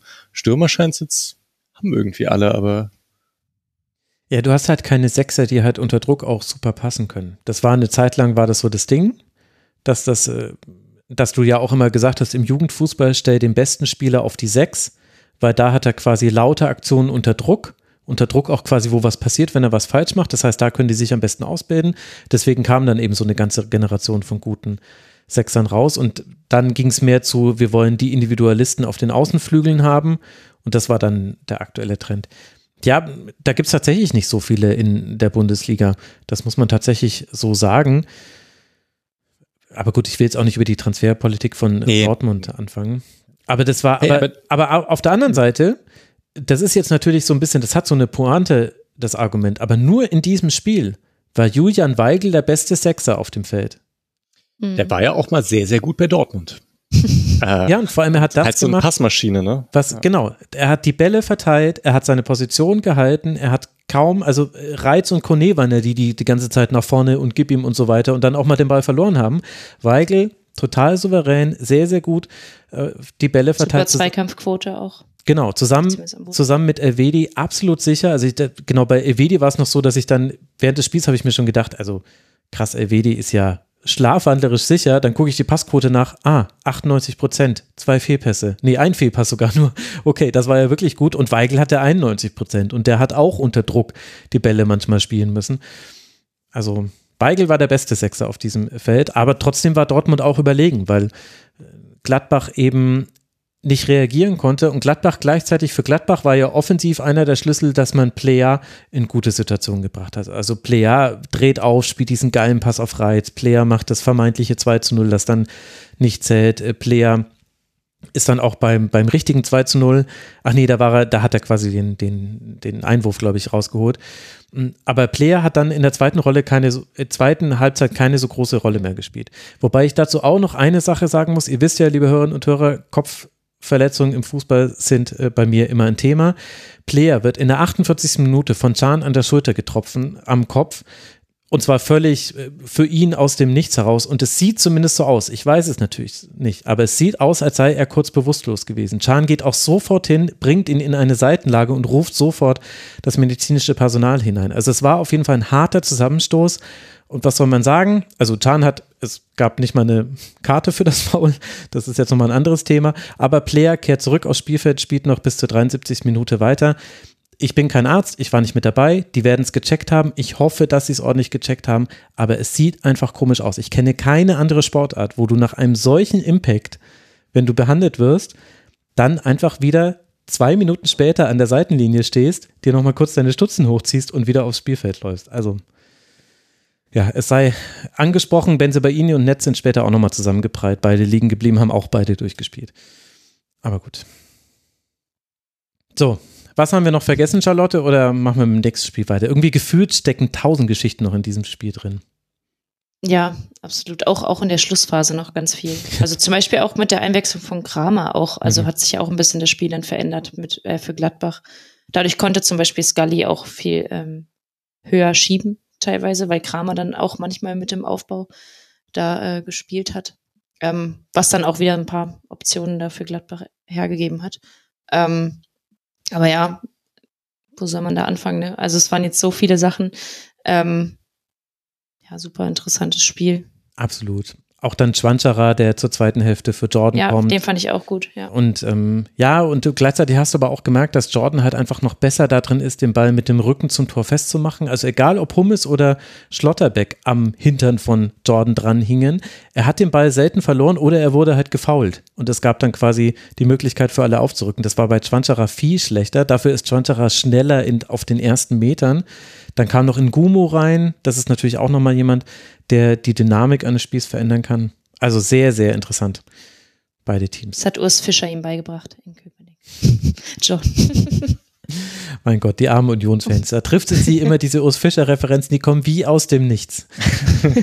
Aber gut, sie werden es, sie werden sich wahrscheinlich dran gewöhnen. Dortmund springt durch den Dreier auf Rang 4, hat 24 Punkte. Man hat zwar 10 Punkte Rückstand auf Leverkusen und 8 Punkte Rückstand auf den FC Bayern, aber immerhin hat man dieses Spiel nach dieser wirklich schlechten Anfangsphase noch gewonnen. Es geht jetzt weiter mit dem wichtigen Auswärtsspiel bei Milan und dann das vorhin schon angesprochene wichtige und äh, von uns freudig erwartete Auswärtsspiel bei Leverkusen. Und daraufhin wird man beim VfB Stuttgart im DFB-Pokal spielen. Also Dortmund bekommt es jetzt nacheinander mit dem Platz 1 und dem Platz 3 in der Tabelle zu tun. Sind wir mal gespannt, wie es läuft. Im Forum hat schon jemand geschrieben, also das war jetzt eigentlich noch das leichteste der nächsten Spiele. Werden wir mal sehen, jetzt wollen wir mal nicht unken. Der BVB hat uns ja auch schon oft positiv überrascht in dieser Saison. Und Borussia Mönchengladbach rutscht auf den elften Tabellenplatz. Die Borussia fünf Punkte Vorsprung auf den Relegationsplatz. Wir wollen nicht komplett schwarz malen, viele Dinge waren gut, aber ein Heimsieg jetzt gegen Hoffenheim würde sehr helfen, um die Gemüter zu beruhigen. Und generell kommen jetzt drei Teams, die hinter Gladbach stehen, äh, Hoffenheim, ach nee, Hoffenheim steht natürlich vor Gladbach, das ist falsch, aber danach kommen Union auswärts und äh, zu Hause Werder Bremen. Das sind die nächsten drei Partien der Borussia. Und damit kommen wir zu einem ganz seltsamen Spiel. Wir wollen nämlich sprechen über das Samstagabendspiel zwischen Eintracht Frankfurt und dem VfB Stuttgart. Und zu diesem Spiel gehört ein Polizeieinsatz der Frankfurter Polizei, der dazu geführt hat, dass die Ultras dieses Spiel boykottiert haben über die komplette Spielzeit hinweg und dass wir auch mal wieder eine Lehrstunde bekommen haben im Umgang mit der Berichterstattung zu solchen Vorfällen, weil in der Regel ist es dann immer so, es passiert etwas, es gibt eine unklare Situation, in den sozialen Netzwerken gibt es die ersten Äußerungen dazu und dann meldet sich irgendwann die Polizei. Und was wir jetzt einfach schon in vielen, vielen Beispielen gelernt haben und gerade aktuell in den Wochen, ich meine, können wir ja mal St. Pauli gegen Hannover 96 zum Beispiel heranziehen und noch andere Spiele, Bochum gegen Köln zum Beispiel, Stuttgart gegen Köln war auch so ein Beispiel in dieser Saison schon. Die Seite der Polizei ist immer nur eine Seite und interessanterweise finden da sogar auch äh, deutliche Veränderungen statt in dem, was da gesagt wird. Also erst hieß es, rivalisierende Fans hätten sich gegenseitig vor den Blöcken angegriffen und deswegen hätte die Polizei eingreifen müssen. In der späteren Pressemitteilung der Pre Polizei ist davon nichts mehr zu lesen. Deswegen, wir haben verschiedene Sichten auf das, was da passiert ist. Die Fanhilfe von Eintracht Frankfurt spricht von 70 Personen, die verletzt wurden, sieben davon schwer verletzt. Die Polizei spricht von auch betroffenen Polizistinnen und Polizisten. Was genau passiert ist, weiß man nicht. Es gibt noch die Ungewissheit, ob nicht nur Pfefferspray eingesetzt wurde, was übrigens wenn man es gegenüber feindlichen Nationen verwendet, von der Genfer Konvention geächtet ist. Das ist ein chemischer Kampfstoff, wenn man so möchte. Das ist nur wegen einer Ausnahmeregelung der Innenministerien. Ist das überhaupt möglich? Wenn ein Privatmensch mit Pfefferspray um sich sprüht, ist das immer eine Anzeige wegen gefährlicher Körperverletzung. Und nur wenn es dann Notwehr sich herausstellt, dann wird die Anklage fallen gelassen. Aber darüber hinaus gab es auch noch eine eventuell Tränengaswolke im Stadion. Es gab Unbeteiligte, die von dieser Wolke getroffen wurden. Wir wissen nicht, ob das wirklich auch dann Tränengas war. Es wäre extrem untypisch, das einzusetzen in einem Stadion. Es ist nämlich auch extrem gefährlich, was allerdings ein Indiz sein könnte, was dafür sprechen könnte, dass das vielleicht wirklich so war ist, dass auf den Toiletten das Wasser abgestellt wurde. Und jetzt wissen wir ja, bei Pfefferspray spült man sich die Augen aus mit Wasser, ist extrem wichtig, das zu tun. Bei Tränengas wiederum ist das genau das Falsche. Das darf man auf gar keinen Fall machen, denn dann, da, da, dieser Wirkstoff beginnt mit Wasser erst so richtig seine ähm, Wirkung zu entfalten und geht dann Richtung Schleimhäute. Und dass das Wasser abgedreht wurde, könnte vielleicht auch eine geistesgegenwärtige Reaktion von Eintracht Frankfurt gewesen sein, um eben zu verhindern, dass die dass die Betroffenen das wieder besseren Wissens äh, das tun, weil wer weiß das schon? Ich möchte das auch nicht wissen. Dass ich das überhaupt weiß, zeigt, dass wir ein Problem mit Polizeigewalt äh, rund um Stadien haben. Es ist unfassbar, was da gerade passiert. Ich will da jetzt nicht zu sehr in einen Rand-Modus verfallen, aber es ist eine klare Verschärfung gerade zu sehen. Es gibt auch einen neuen Einsatzleiter bei Eintracht Frankfurt. Wir haben im Forum, haben wir auch einen längeren Beitrag von jemandem bekommen, der im Stadion war. Es könnte auch sein, dass es mit neuen Einlasskontrollen zu tun hatte. Wir wissen es nicht. Ich will hier auch nicht so tun, als ob es eine Wahrheit gäbe. Aber was definitiv festgehalten werden kann, ist, wenn in anderen Umständen unschuldige Beteiligte betroffen werden von Gewalt, dann gucken wir da sehr genau hin. Und bei Fußballfans habe ich zumindest den Eindruck, dass immer gesagt wird, na, die werden es schon verdient haben. Aber dann möchte ich wirklich mal fragen, wie das irgendwelche Unbeteiligten, warum die das verdient haben sollten und warum die nicht ähnlich bewertet werden wie andere Menschen. Und wir müssen, also wir werden darüber berichten müssen, auch im Rasenfunk weiter. Ich wollte eigentlich gar nicht so eine lange, so eine Nein, lange nö, nö, ich finde es auch sehr, ich finde es sehr gut. Also, weil es ist, also das eine ist Fußballfans, aber es passiert nicht nur Fußballfans, es passiert Demonstranten auch häufig. Ähm, ja, es ist, wenn man mit großen Ansammlungen von Polizisten zu tun hat, führt das meistens nicht zur Sicherheit der Leute. Äh, und das, ja, das finde ich wichtig, dass man, ähm, dass man das immer wieder auch hervorhebt weil ja dann doch immer noch, also ein Gedenken, dass Polizei und Sicherheit irgendwie viel miteinander zu tun hätte. Und ich glaube, das kann man zumindest mal anzweifeln. Ja, ich meine, es ist, es ist ein extrem vermintes Gebiet, weil also zum einen scheint es so zu sein, dass hier vielleicht Polizeitaktiken für die Europameisterschaft schon ausprobiert werden. So war es zumindest damals in der Rückrunde 2006. Da kann man sich mit allen Szenen drüber unterhalten. Die haben das alle erlebt. Wir wissen es nicht, ob es äh, daran lag. Und gleichzeitig ist es aber auch ein Fakt, Fußballfans sind auch nicht alles unschuldige ja, Lämmer. Nein, ne? das, also, das auf keinen Fall. Nee, nee, aber das, das, äh, ist, ah, da, es geht mir gar nicht so, also gar nicht unbedingt um diese, um diese moralische Frage, wer hat jetzt Schuld, wer hat da angefangen oder sonst irgendwas, ne? sondern ähm, ja, ich würde sagen, naja, also es, es kommt halt mit dem Gewaltmonopol auch eine Verantwortung. Ja. Und man hat nicht ja. das Gefühl, dass sich zumindest aktuell die Ordnungskräfte und die Polizei rund um Fußball spielen dieser Verantwortung gerecht werden würden. Ganz im Gegenteil sogar. Und, und es gibt halt auch strukturelle, also strukturelle Gründe, dass eben solche, also dass sich halt Eigendynamiken entwickeln und die Polizei ja jetzt irgendwie auch nicht da, da so Probleme dadurch bekommt, wenn sowas passiert, sondern ja. eher ja Zuschüsse bekommt, wenn es solche Vorfälle gibt. Also dann kann man, dann kann man ja die Sokos einrichten und dann kann man ja auch ähm, sagen, okay, hier gibt's ein Problem, wir brauchen mehr Mittel.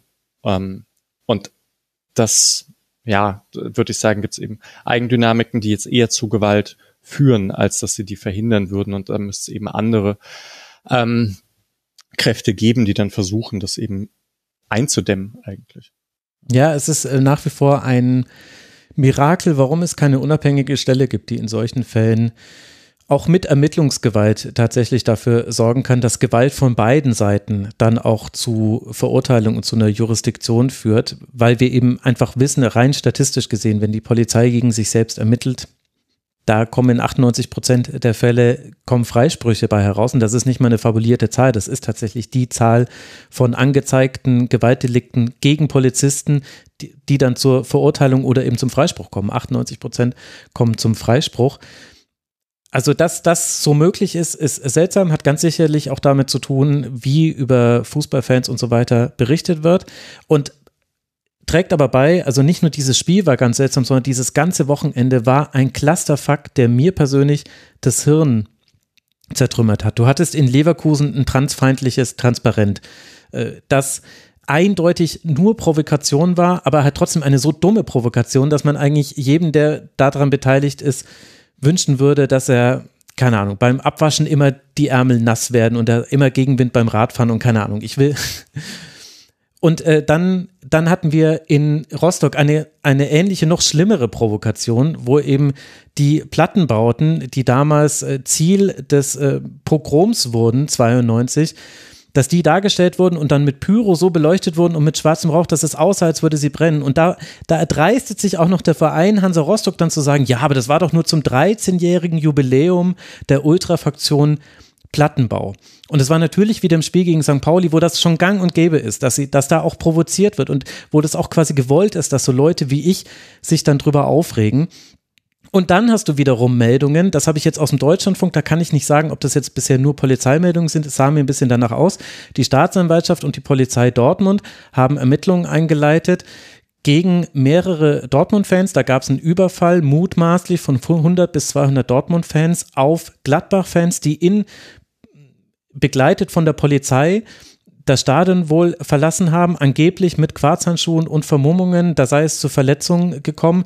Gleichzeitig gibt es einen schwer verletzten Gladbach-Fan, da gibt es aktuell zumindest den, die Anklage, dass ein 21-jähriger BVB-Fan für dessen Verletzung zuständig sei im Zuge eines Raubdeliktes. Weiß nicht, um was es da genau ging. Auch wie gesagt, alles mit Vorsicht zu genießen, aber die, es ist definitiv etwas passiert. Also sprich, wir haben so viele Dinge, die hier gleichzeitig passiert sind an diesem Wochenende, von so vielen unterschiedlichen Aktoren und so vielen verschiedenen Stoßrichtungen. Das ist schwer zu prozessieren und es ist auch, finde ich, ganz schwer darüber zu sprechen, ohne Idioten eine Plattform zu geben, die provozieren, nur um eine Plattform zu bekommen, ohne der Polizei in die Karten zu spielen, indem ich nur ein Polizeinarrativ weitergebe, ohne Ultras so sehr in Schutz zu nehmen, wenn sie etwas getan haben, was ich sonst an jeder Stelle missbilligen würde und auch verurteilen würde und ohne aber auch Ultras zu verdammen, so wie es in weiten Teilen der Gesellschaft passiert. Also es war ein ganz seltsames Wochenende, was, was diese ganzen Fan-Themen angeht, muss ich sagen. Gut. Jo, so, jetzt aber zum Spiel. Meine Güte, die Sendung wird lang. Es tut mir sehr leid. Also, es gab eben diesen Boykott und dann gab es noch ein 0 zu 1 in der ersten Minute. Dennis Undaff macht das 1 zu 0.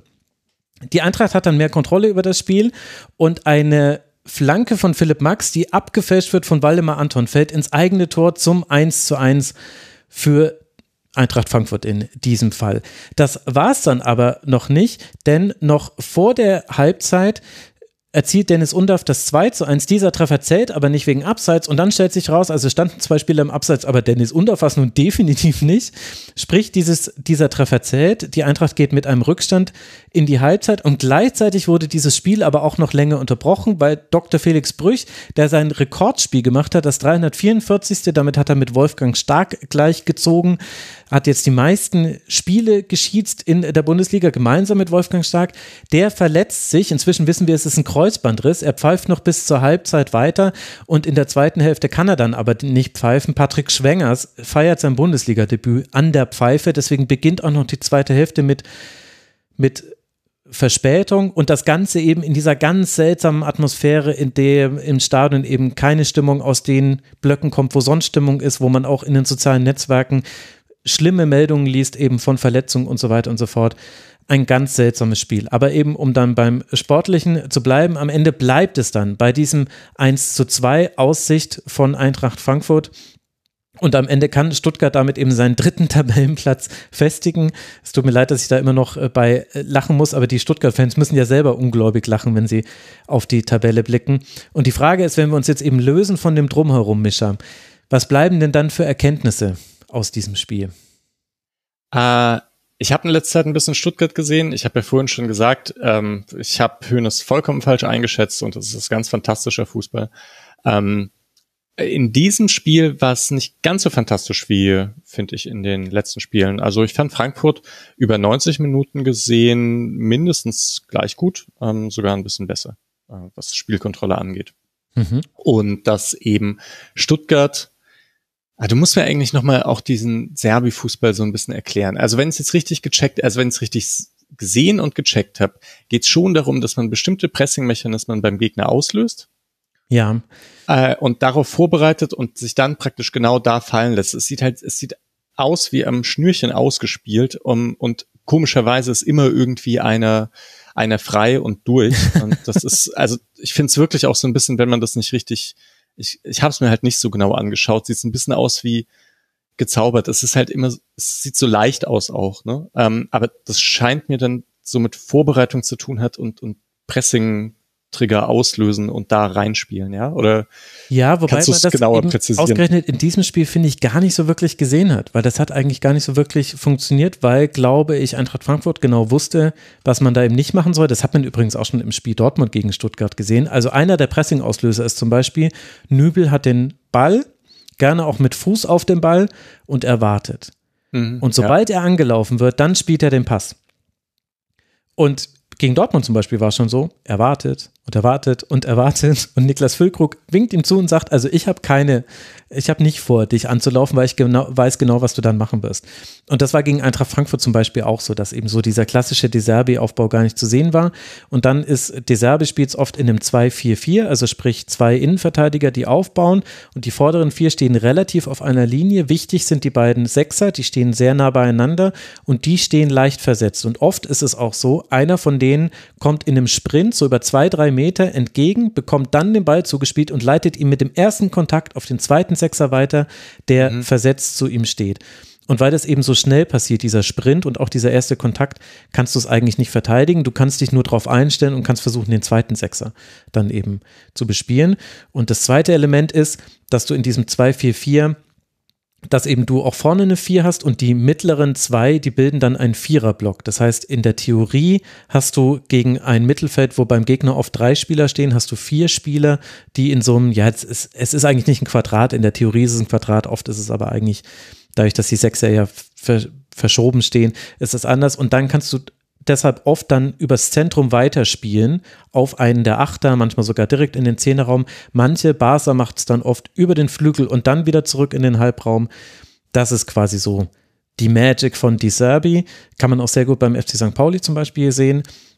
Aber ehrlicherweise, ich weiß nicht, ob ich so abgelenkt war durch das ganze Drumherum, aber ich habe das in diesem Spiel kaum gesehen.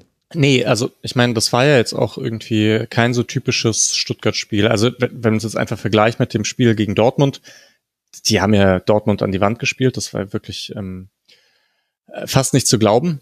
Und das war ja jetzt anders. Also äh, Frankfurt hat da 58 Prozent Ballbesitz, ähm, hat ein paar mehr Schüsse. Klar, das, das finde ich jetzt vielleicht eigentlich eine ganz gute Entwicklung für von Stuttgart, weil ich die im Pressing noch nicht so beeindruckend fand. Sie haben es jetzt immerhin geschafft, ähm, trotz wenig Ballbesitz stabil hinten zu bleiben.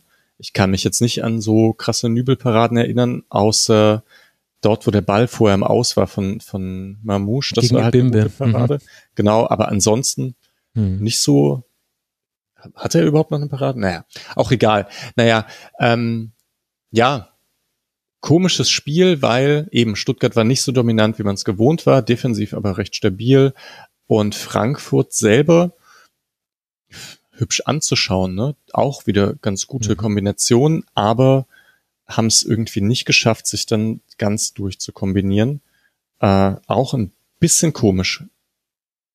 Ja. Wusste auch nicht so richtig, was ich mit anfangen soll. Ja, bei Frankfurt fand ich auch, also sie haben es immer ganz gut geschafft, sich über den rechten Bereich bis an die Grundlinie durchzuspielen.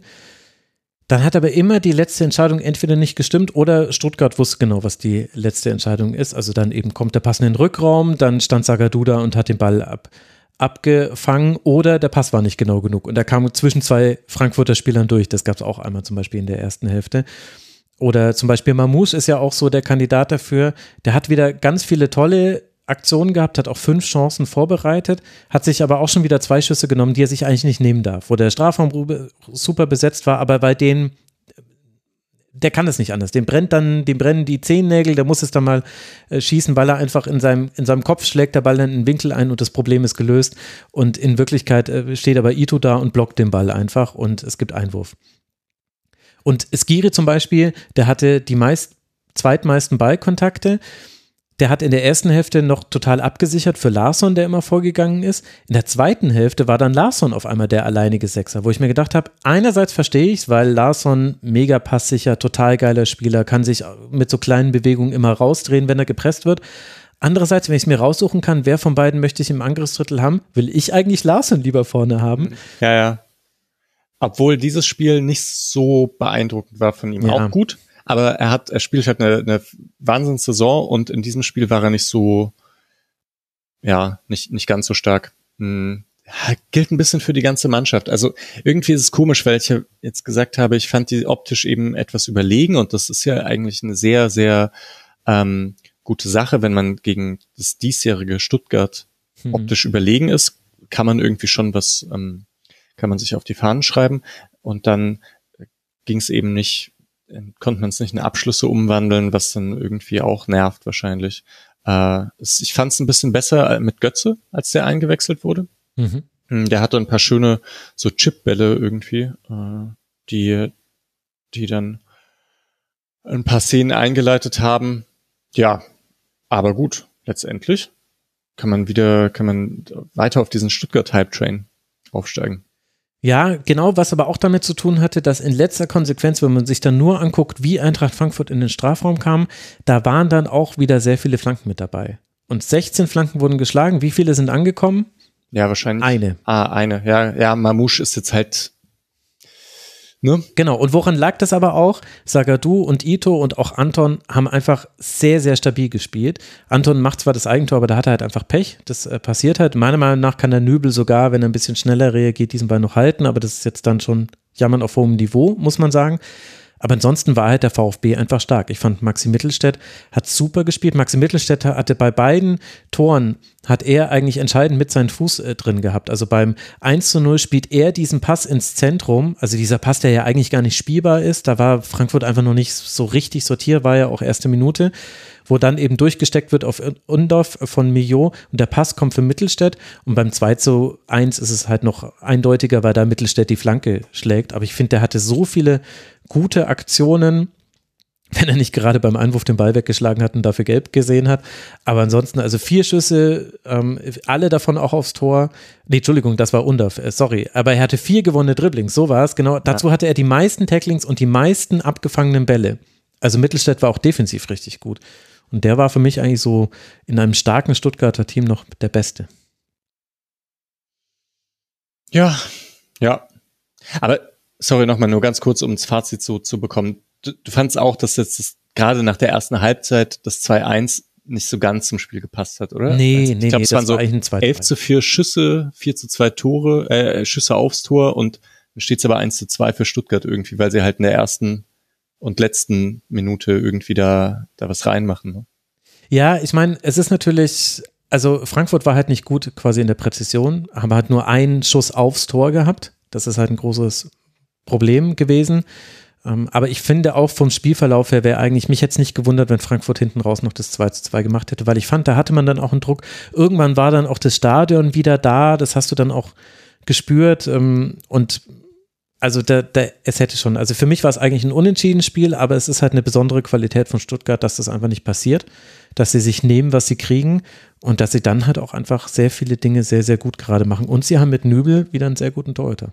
Ja, das auf jeden Fall. Hey, dann habe ich jetzt aber also eine Frage dann trotzdem mhm. noch.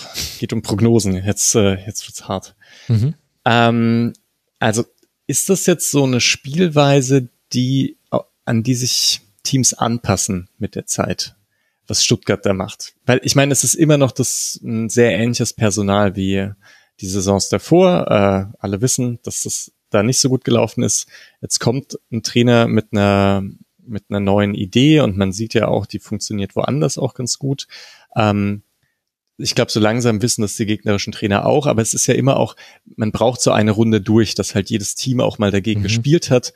Ähm, man weiß vorher, oh, die sind ganz gut und wenn man dann selber zerlegt wurde, dann spürt man es aber auch erst so richtig. Ne? Und das im, ich bin mir ziemlich sicher, dass Freiburg das Rückspiel anders angehen wird äh, als das Hinspiel gegen Stuttgart und das wird wahrscheinlich vielen anderen auch so gehen. Wie macht sich Stuttgart in der Rückrunde? Ich glaube schon, dass es eine Regression zur Mitte geben wird. Man hat natürlich den Unsicherheitsfaktor Gerassi. Gleichzeitig hast du aber ja gerade mit Undaf gesehen, muss jetzt auch nicht so das große Thema sein. Ich glaube, dass es zwei Dinge gibt, die bei Stuttgart immer noch ein Problem sein können. Und zwar das eine ist, du kannst schon auch im Zentrum immer noch eine Pressingfalle aufbauen, so gut das Stiller und Karasor machen. Also früher hat man ja oft so ein Fünfeck gebildet. Schalke hat das unter ganz vielen Trainern eigentlich gemacht, muss man sagen. Tedesco. ja, genau. Der Tedesco hat das Fünfeck hat dann immer zugezogen, wenn der Pass in die Mitte kam. Das kannst du zum Beispiel machen. Und ich finde, im Pressing gibt es schon noch manchmal Ballgewinne, die du haben kannst gegen Stuttgart. Und das Zweite ist äh, tatsächlich äh, auf Geschwindigkeit und Umschaltspiel setzen, weil der VfB, dadurch, dass es auch so gut läuft, die Tendenz hat, immer immer offensiver zu werden. Also äh, Anton, Ito, Sagadu jetzt nicht in dem Fall, auch Mittelstädt in so einem normalen Spiel, jetzt nicht so wie, also wo sie mehr Ballbesitz haben, rücken die immer weiter vor, drücken den Gegner immer weiter hinten rein. Und das ist auch sehr, sehr gut, wie Stuttgart das macht. Aber deswegen, wenn du dann einen Linden Meiner zum Beispiel hast, dann kannst du den auch einfach bei jedem Ballgewinn lang schicken. Und ich glaube, das werden Teams noch viel konsequenter machen und werden das eher so spielen, so wie Bochum. Wenn Bochum den Ball hat und irgendwie auch nur halbwegs angepresst wird, dann schlagen die immer lang und sowas gegen Stuttgart und dann kriegst du die immer in Laufduelle und sie sind zwar nicht langsam in der letzten Kette, aber ich glaube, das wird noch passieren. Ja, Heidenheim hat das ja auch ganz gut gegen Stuttgart gemacht. Ne? Stimmt, guter Punkt. Ja, und Sagadu ist halt auch, ich, das, ich äh, wirklich ein, ein toller Spieler, aber ähm, Licht und Schatten sind. Ja, wobei es derzeit natürlich viel Licht ist. Ja, wie, eben. Derzeit ist es perfekt. Aber es gab auch in Dortmund schon so eine Phase, wo, ähm, wo ich dachte, Sagadu wird der beste Innenverteidiger der Liga, auf jeden Fall. Und dann gab es leider auch einige Verletzungen, muss man mhm. sagen. Und ähm, dann aber auch wieder schlechtere Spiele. Hm. Der VfB ja, ist auf jeden Fall der Beweis dafür, dass sich Dinge verändern können und dass es auch sehr viel Spaß machen kann. VfB-Spiele machen immer Spaß zu sehen, das muss man sagen. 31 Tore geschossen, damit die drittbeste Offensive dieser Liga. Es geht jetzt weiter gegen Werder Bremen und dann zu Hause im DFB-Pokal gegen Dortmund und dann zu Hause gegen Leverkusen und dann auswärts gegen den FC Bayern. Erkennt ihr ein Muster, liebe Hörerinnen und Hörer? Mhm. Es wird interessant, die nächsten Spiele. Und wer weiß, entweder ist dann Sebastian Hoeneß, vielleicht wird ihm dann schon Denkmal gebaut in der Winterpause oder wir sagen, naja, gegen die ganz großen Teams hat es dann vielleicht doch noch nicht gereicht. Ich will mich jetzt nicht mehr festlegen. Das muss ich sagen. Ach so, und vielleicht sollte ich auch noch sagen, wie es für Eintracht Frankfurt weitergeht. Eintracht Frankfurt auf Rang 7 mit 18 Punkten, zwei Punkte Rückstand hat man auf Hoffenheim auf Rang 6. Man spielt jetzt dann gegen Saloniki zu Hause und dann beim FC Augsburg. Und jetzt haben wir noch eine Partie, über die wir sprechen wollen. Wolfsburg gegen Rasenballsport Leipzig. Und wie schon im DFB-Pokal gewinnt der VfL zu Hause gegen Raba. Was das mit der Situation von Niko Kovac macht, das besprechen wir am Montag in einem Schwerpunkt mit Thomas Gassmann von der Wolfsburger Allgemeinen Zeitung. Heute blicken wir auf das Spiel. Marco Rose war trotz des 1 zu 2 hochzufrieden, Charlotte, nach diesem Spiel. Und das, obwohl Jonas Wind in der neunten Minute das 1 zu 0 gemacht hat, Yusuf Pausen zwar ausgleichen kann, aber Wolfsburg eine seiner rar gesäten zweiten Chancen in der 66. Minute durch Rogerio zum 2 zu 1 nutzen kann. Kannst du das verstehen, dass Marco Rose letztlich sagt, Mensch, also ich glaube, das Zitat war sogar ungefähr am Mikrofon von Sky, wir haben eigentlich alles richtig gemacht, was soll ich meinem Team vorwerfen? Ja, dass sie keine Tore gemacht haben. Das würde ich ihnen auf jeden Fall vorwerfen. Ja, ähm, ja also Wolfsburg hat sich extrem effektiv gezeigt und wenn Leipzig davon nur ein Stück auch gehabt hätte, dann äh, hätten sie das eigentlich locker gewonnen da. Also, aber natürlich, dass Leipzig sich so viele Chancen herausspielt und auch wie sie sich die Chancen herausgespielt haben, das ist natürlich, äh, das kann man durchaus loben, würde ich sagen. Und das meint Marco Rose wahrscheinlich auch. Mhm. Ähm, aber ja, am Ende, also wäre ich an seiner Stelle eigentlich unzufrieden, weil ähm, Wolfsburg hatte eine richtig, also ist sehr gut reingekommen ähm, geht dann natürlich auch äh, früh in Führung, was ihn in die Karten gespielt hat. Und ähm, ja, dann wird Leipzig aber immer stärker, muss eigentlich schon nach einer halben Stunde ähm, mindestens den Ausgleich machen. Und äh, ja, das setzt sich dann sofort in der zweiten Hälfte. Ähm, also Leipzig war wirklich überlegen, hatte teilweise richtig gute Chancen, dann aber hat Wolfsburg auch oft gut gemacht. Also die haben ja zuletzt defensiv ziemlich geschwächelt, ähm, zum Beispiel gegen Gladbach. Mhm. Ähm, standen dann auch oft tief und dann hat Leipzig nicht so richtig die Lösung gefunden. Ähm, aber wenn Wolfsburg, was sie auch manchmal gemacht haben, wenn sie dann doch mal gepresst haben, äh, das war vor allem in der ersten Halbzeit so, dass beide Teams oft ähm, hoch angelaufen sind und dann hat sich immer eigentlich viel Raum hinter der Kette ergeben. Also deswegen ging es so ein bisschen hin und her. Ähm, und dann hat aber Leipzig dominiert und ähm, Genau, also sie kamen dann schon zu ihren Chancen. Aber ja, im Endeffekt haben sie die nicht gemacht. Äh, ich weiß gar nicht, ich habe den Expected Goals Wert eigentlich aufgeschrieben, der ist nämlich 0,86 zu 3,2. Genau. Und ähm, ja, also da wäre ich, ja. Ja, also das stimmt alles, was du sagst. Und eigentlich gewinnt Leipzig dieses Spiel, also lass es zehnmal spielen, dann gewinnen sie es halt wahrscheinlich sechsmal oder irgendwie so. Aber ich finde, es gibt schon eine Merkwürdigkeit in diesem Spiel und da, ich meine, man weiß natürlich nicht, was Marco Rose intern sagt. Kann sein, dass das jetzt nur Marketing war, damit hat Leipzig ja auch seine Erfahrung. Aber nach dem 1 zu 2 hat Leipzig noch fünf Schüsse. Und davon hat einer einen guten Expected Goals Wert. Das ist der geblockte von Louis Openda in der 79. Minute. Und alles andere waren eigentlich eher so Halbchancen, würde ich sagen. Maximal. Und das fand ich schon interessant, weil klar, man hätte schon früher führen können und man hätte auch nicht dieses Gegentor kassieren müssen, aber man hat es eben kassiert. Und wo war dann die Reaktion von Leipzig? Das fand ich nicht so gut. Das, das stimmt. Eigentlich muss man sagen, dass es bis zu dem Gegentreffer hat, haben sie sich also oft, mhm. da hatte eine gute Chance, ähm, und danach doch, ich weiß noch, dass ich das äh, Spiel hinten raus dann gar nicht mehr so ganz genau verfolgt habe, ähm, weil es auch einfach nicht mehr, weil einfach nicht mehr viel mhm. eher los war. Bis auf äh, nochmal, ich glaube, in der 92. war es, hat Xavi nochmal einen richtig guten Schuss. Mhm. Äh, Xavi Simons. Ähm, und halt dieser geblockte Schuss von Openda, aber ja, also es hat, dieser Spielverlauf hat Wolfsburg voll in die Karten gespielt und sie haben es nach ihrem zweiten Treffer, ähm, haben sie sich dann auch natürlich ja ein bisschen hinten reingestellt und äh, dann hatte Leipzig nicht mehr so die Lösung. Also es war sowieso schon schwer, weil die sehr dicht hinten gestaffelt standen. Ähm, ja, muss man schon sagen. Also krass, dass dann eigentlich der, also dann muss es vorher ja wirklich dass der Expected Goals Wert so zustande kommt, zeigt, dass es halt vorher eigentlich viel besser gelaufen ist. Also auch in kurzer Zeit. Also ich meine, die erste halbe Stunde war von Leipzig jetzt auch nicht äh, wirklich gut. Mhm. Also ähm, das hat sich dann alles danach erst ergeben. Und da kann man sich dann schon ärgern. Also Ich meine, Castells war natürlich wieder in der alten Form, also gegen Gladbach, das war ja so ein ganz fürchterliches Spiel, für viele Wolfsburger, aber eben auch für Castells, der ja da zurückgekehrt ist ins Tor. 0 zu 4, der hat jetzt acht Paraden, hat super gehalten, also war definitiv Teil dieses Erfolgs. Und dann fand ich aber auch, dass die ganze Verteidigung eigentlich relativ gut stand. Äh, die ganze Dreierreihe mit Cesiger, Bonau und Lacroix und später kam dann noch Jens, der hat auch gut gespielt. Mhm. Und da ist mir aufgefallen, dass Leipzig, das hing wahrscheinlich damit zusammen, dass Hendricks und Raum beide gespielt haben. Aber die haben viel mehr Flanken geschlagen, als es eigentlich typisch ist für Leipzig. 20 Flanken aus dem Spiel heraus, insgesamt waren es 31, also wenn man eben noch ruhende Bälle mit dazu nimmt. Davon sind neun angekommen, neun von 31 ist eigentlich ein okayer Wert, aber schon während des Spiels ist mir aufgefallen, dass es eigentlich gar nicht immer Sinn ergeben hat, weil die zweiten Bälle waren da manchmal gefährlich, dann konnte irgendwie ein Baumgartner schießen, Baumgartner sowieso wieder ganz gut gespielt oder auch ein Pausen. Aber bis auf Pausen hattest du eigentlich auch keinen Zielspieler für diese Flanken.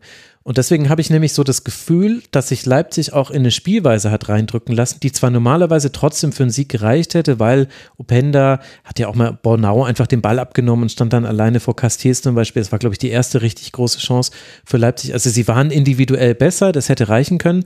Aber die Spielweise war auch überhaupt nicht schlau, meiner Meinung nach. Mhm. Ja, das stimmt. Also was, was ich jetzt noch gar nicht erwähnt habe, war übrigens auch der vermeintliche Strafstoß, weil du gerade nochmal Open ja, ähm, erwähnt hast. Jahres, ja. ähm, zum Glück wurde es zurückgenommen und auch mit Gelb bestraft. Mhm. Ähm, ja, also sie haben es, ja, irgendwann haben sie es halt dann doch so gespielt, dass sie irgendwie die Positionierung zwischen den Ketten hatten. Also zum Beispiel Xavi und dann hat auch Simon K. ihn einmal sehr gut angespielt und so hat sich dann auch eine gute Chance ergeben. Mhm. Und dann wurde es auch ähm, gefährlich. Das war dann, glaube ich, wieder im Anschluss Open da. Ähm, aber auch das, der Treffer von ähm, Leipzig ist ja auch, entsteht eigentlich aus dem Pass von Henrichs, den er so auf jeden Fall nicht geplant hat. Also das war, mhm. dass der, der rutscht dann irgendwie durch und ähm, dann ist es am Ende gut gemacht. Aber ja, es wirkte ja, teilweise, also genau, man hat gemerkt, dass Raum und Henrich sich eigentlich nicht so richtig wohlgefühlt haben mit ihrer, mit ihrer Rolle. Ähm, ja, schwierig zu sagen. Also eigentlich muss Leipzig das gewinnen, aber ich fand der Wolfsburg jetzt auch nicht so, hat es auch nicht so schlecht gemacht. Also es war halt schwierig zu bespielen auch einfach. Ähm, und genau, ich, mich hat es ein bisschen gewundert, dass Bornau so früh ausgewechselt wurde. Den fand ich eigentlich mhm. bis auf diese Aktion mit ähm, Openda auch gar nicht, gar nicht schlecht. Ähm, ja, wurde immer wieder gut ergänzt von Baku und ähm, Rogerio.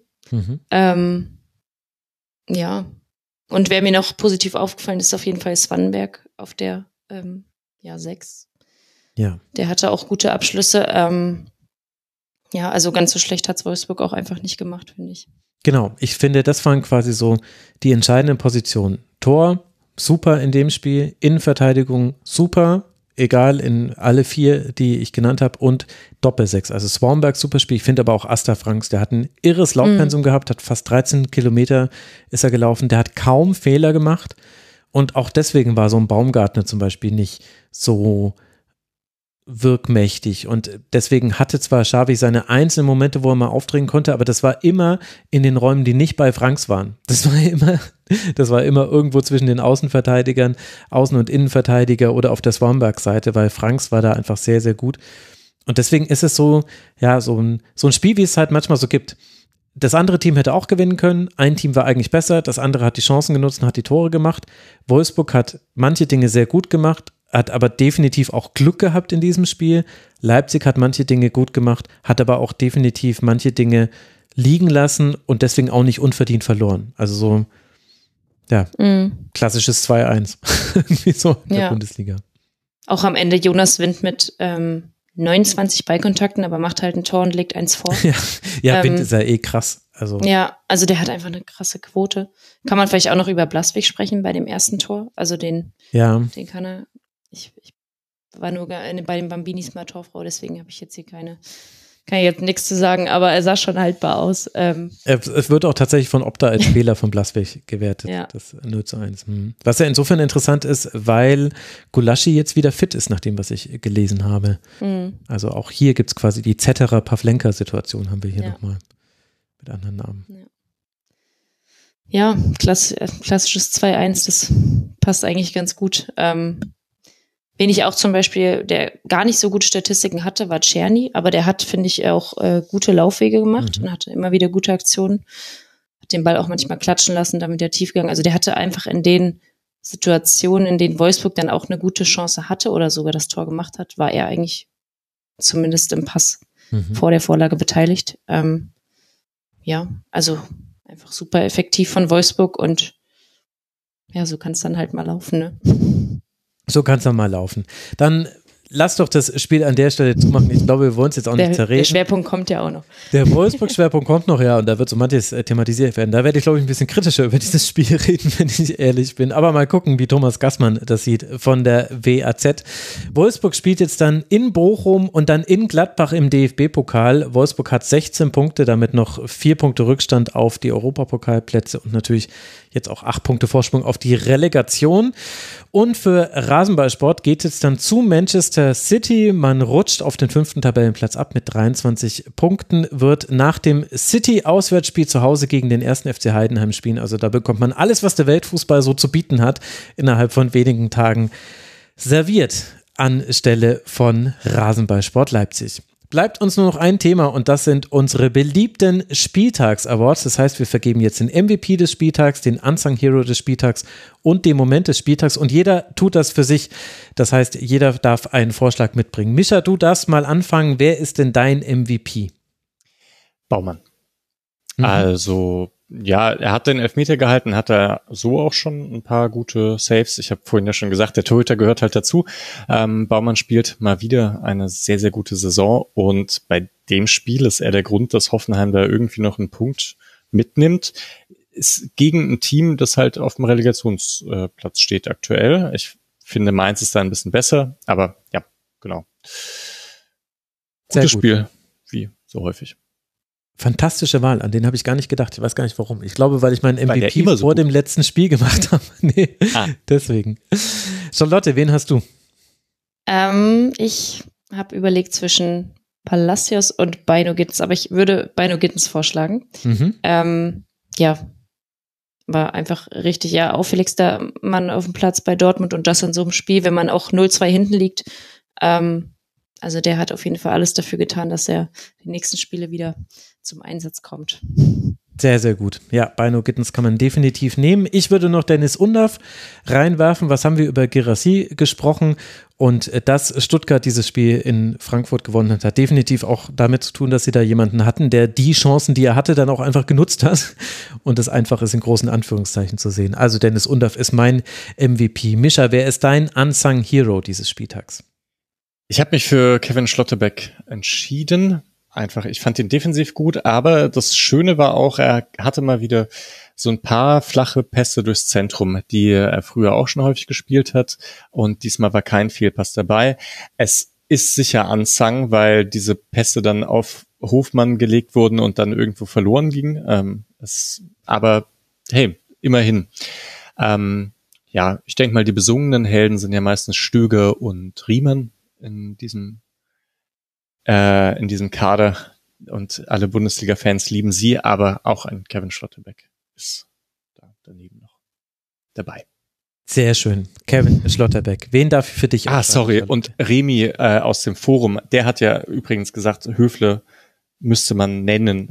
Bei dem Spieltag nicht, finde ich. Also Unsung Hero ist man bei Höfler immer gut dabei, würde ich sagen, aber diesmal nicht so Hero-mäßig, finde ich. Hoffentlich hast du den jetzt nicht, Charlotte. Nee, nee, nee. Gut. Mein, nee, mein Unsung Hero, ich habe ihn eben gar nicht, gar nicht wirklich erwähnt, muss ich sagen, aber ist tatsächlich ähm, Finn Dahm von Augsburg. Ähm, habe ich eben wirklich gar nicht so erwähnt, aber dass äh, Union da so lange warten muss, bis sie treffen, das liegt vor allem an ihm. Also der hatte richtig gute Paraden und ähm, ja, kam jetzt zumindest bei mir gar nicht so zu Wort deswegen. Sehr gut. Das ist das Schöne, man kann mit diesen Awards nämlich auch immer mal wieder so Lücken ausfüllen, die man quasi gelassen hat in der Sendung und kann dann danach sagen, habe ich absichtlich gemacht. Ja, ja. ich muss mich jetzt entscheiden. Ich hatte Tom Kraus noch auf der Shortlist, aber ich entscheide mich doch für Romano Schmid, weil Werder dieses Spiel verloren hat und weil wir bei Mainz 05 so viele positive Dinge gesehen haben.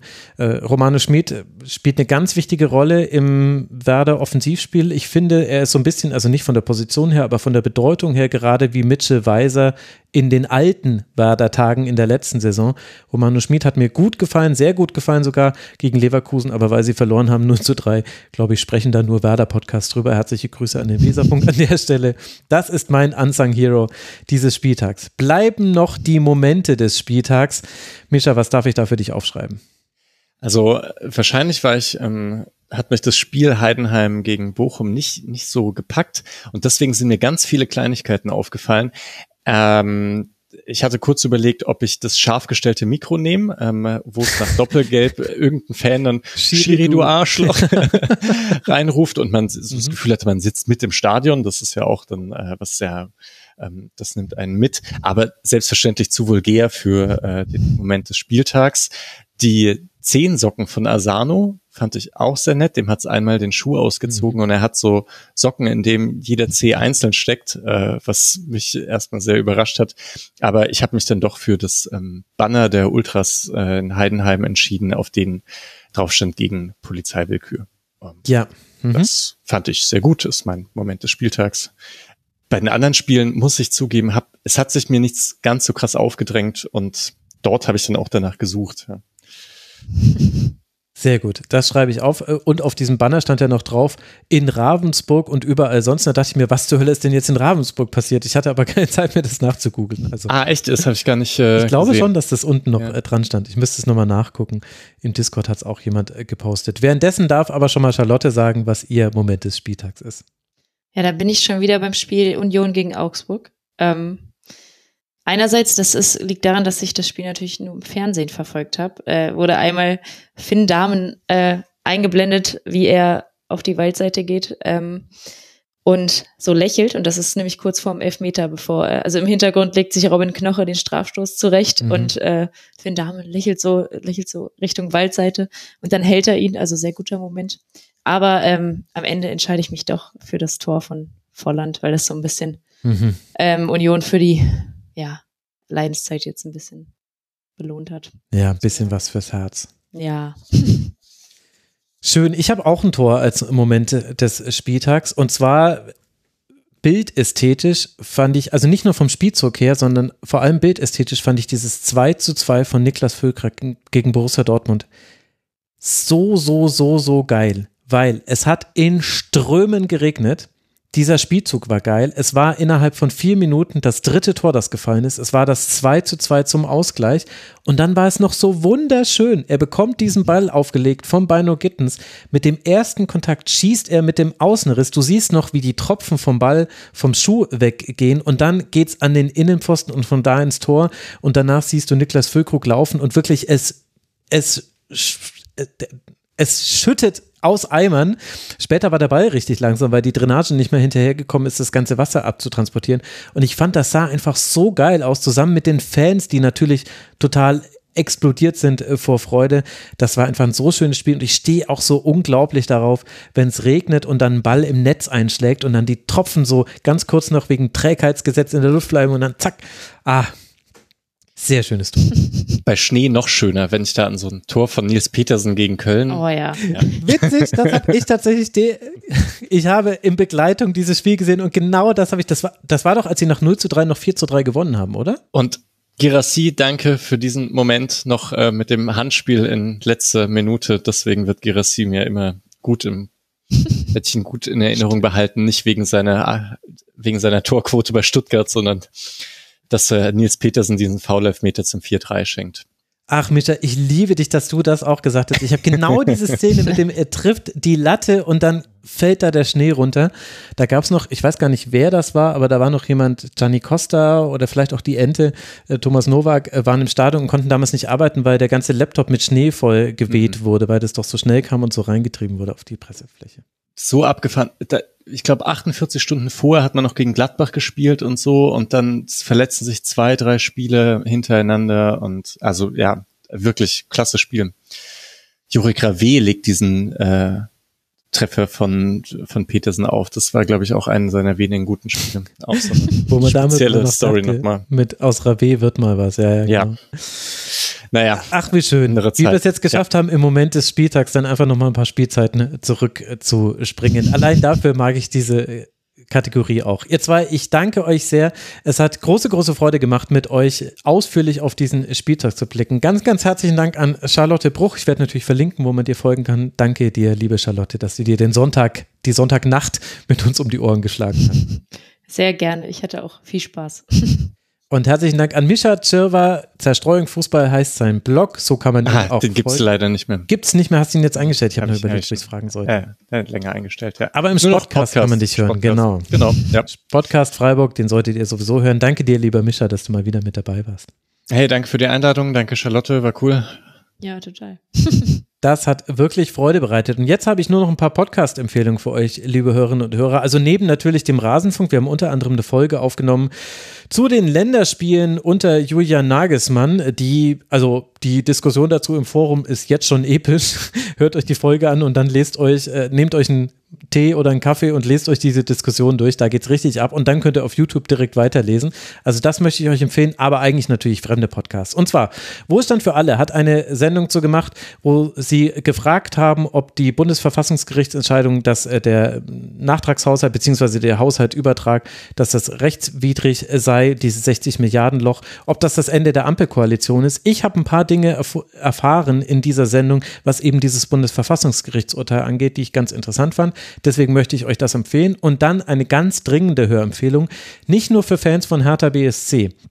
Double Pivot, der sowieso ein guter Podcast ist, die haben eine Sendung gemacht mit Liz Hoffman und die hat recherchiert zu 777 und woher die ihr Geld bekommen, wie die ihr Geld verdienen und was daran vielleicht problematisch sein konnte. Und das Ganze wird diskutiert vor dem Hintergrund des 10-Punkte-Abzugs von Everton. Und da wir ja wissen, dass 777 oder 777 oder wie auch immer ja auch bei Hertha BSC drin hängt, sage ich, hört diese Folge, es ist interessant und Multiclub Ownership wirklich keine gute Idee. Und dann kann ich noch Horst 724 danken. Der hat nämlich alle Podcast-Empfehlungen der ehemaligen Folgen, die mal Schlusskonferenzen hießen, die hat er in einer Kurationsliste gesammelt, die man auch abonnieren kann. Ich werde es verlinken in den Shownotes. Danke, lieber Horst, dass du dir die Arbeit äh, gemacht hast. Ganz, ganz toll. Und ja, das könnt ihr abonnieren, dann bekommt ihr sogar diese empfohlenen Folgen in eurem Podcatcher, wenn Horst es aktuell hält. The pressure is on you. Danke fürs Zuhören, bleibt gesund, bis bald im Rasenfunk. Ciao. Der Rasenfunk lebt von euren Beiträgen. Vielen Dank.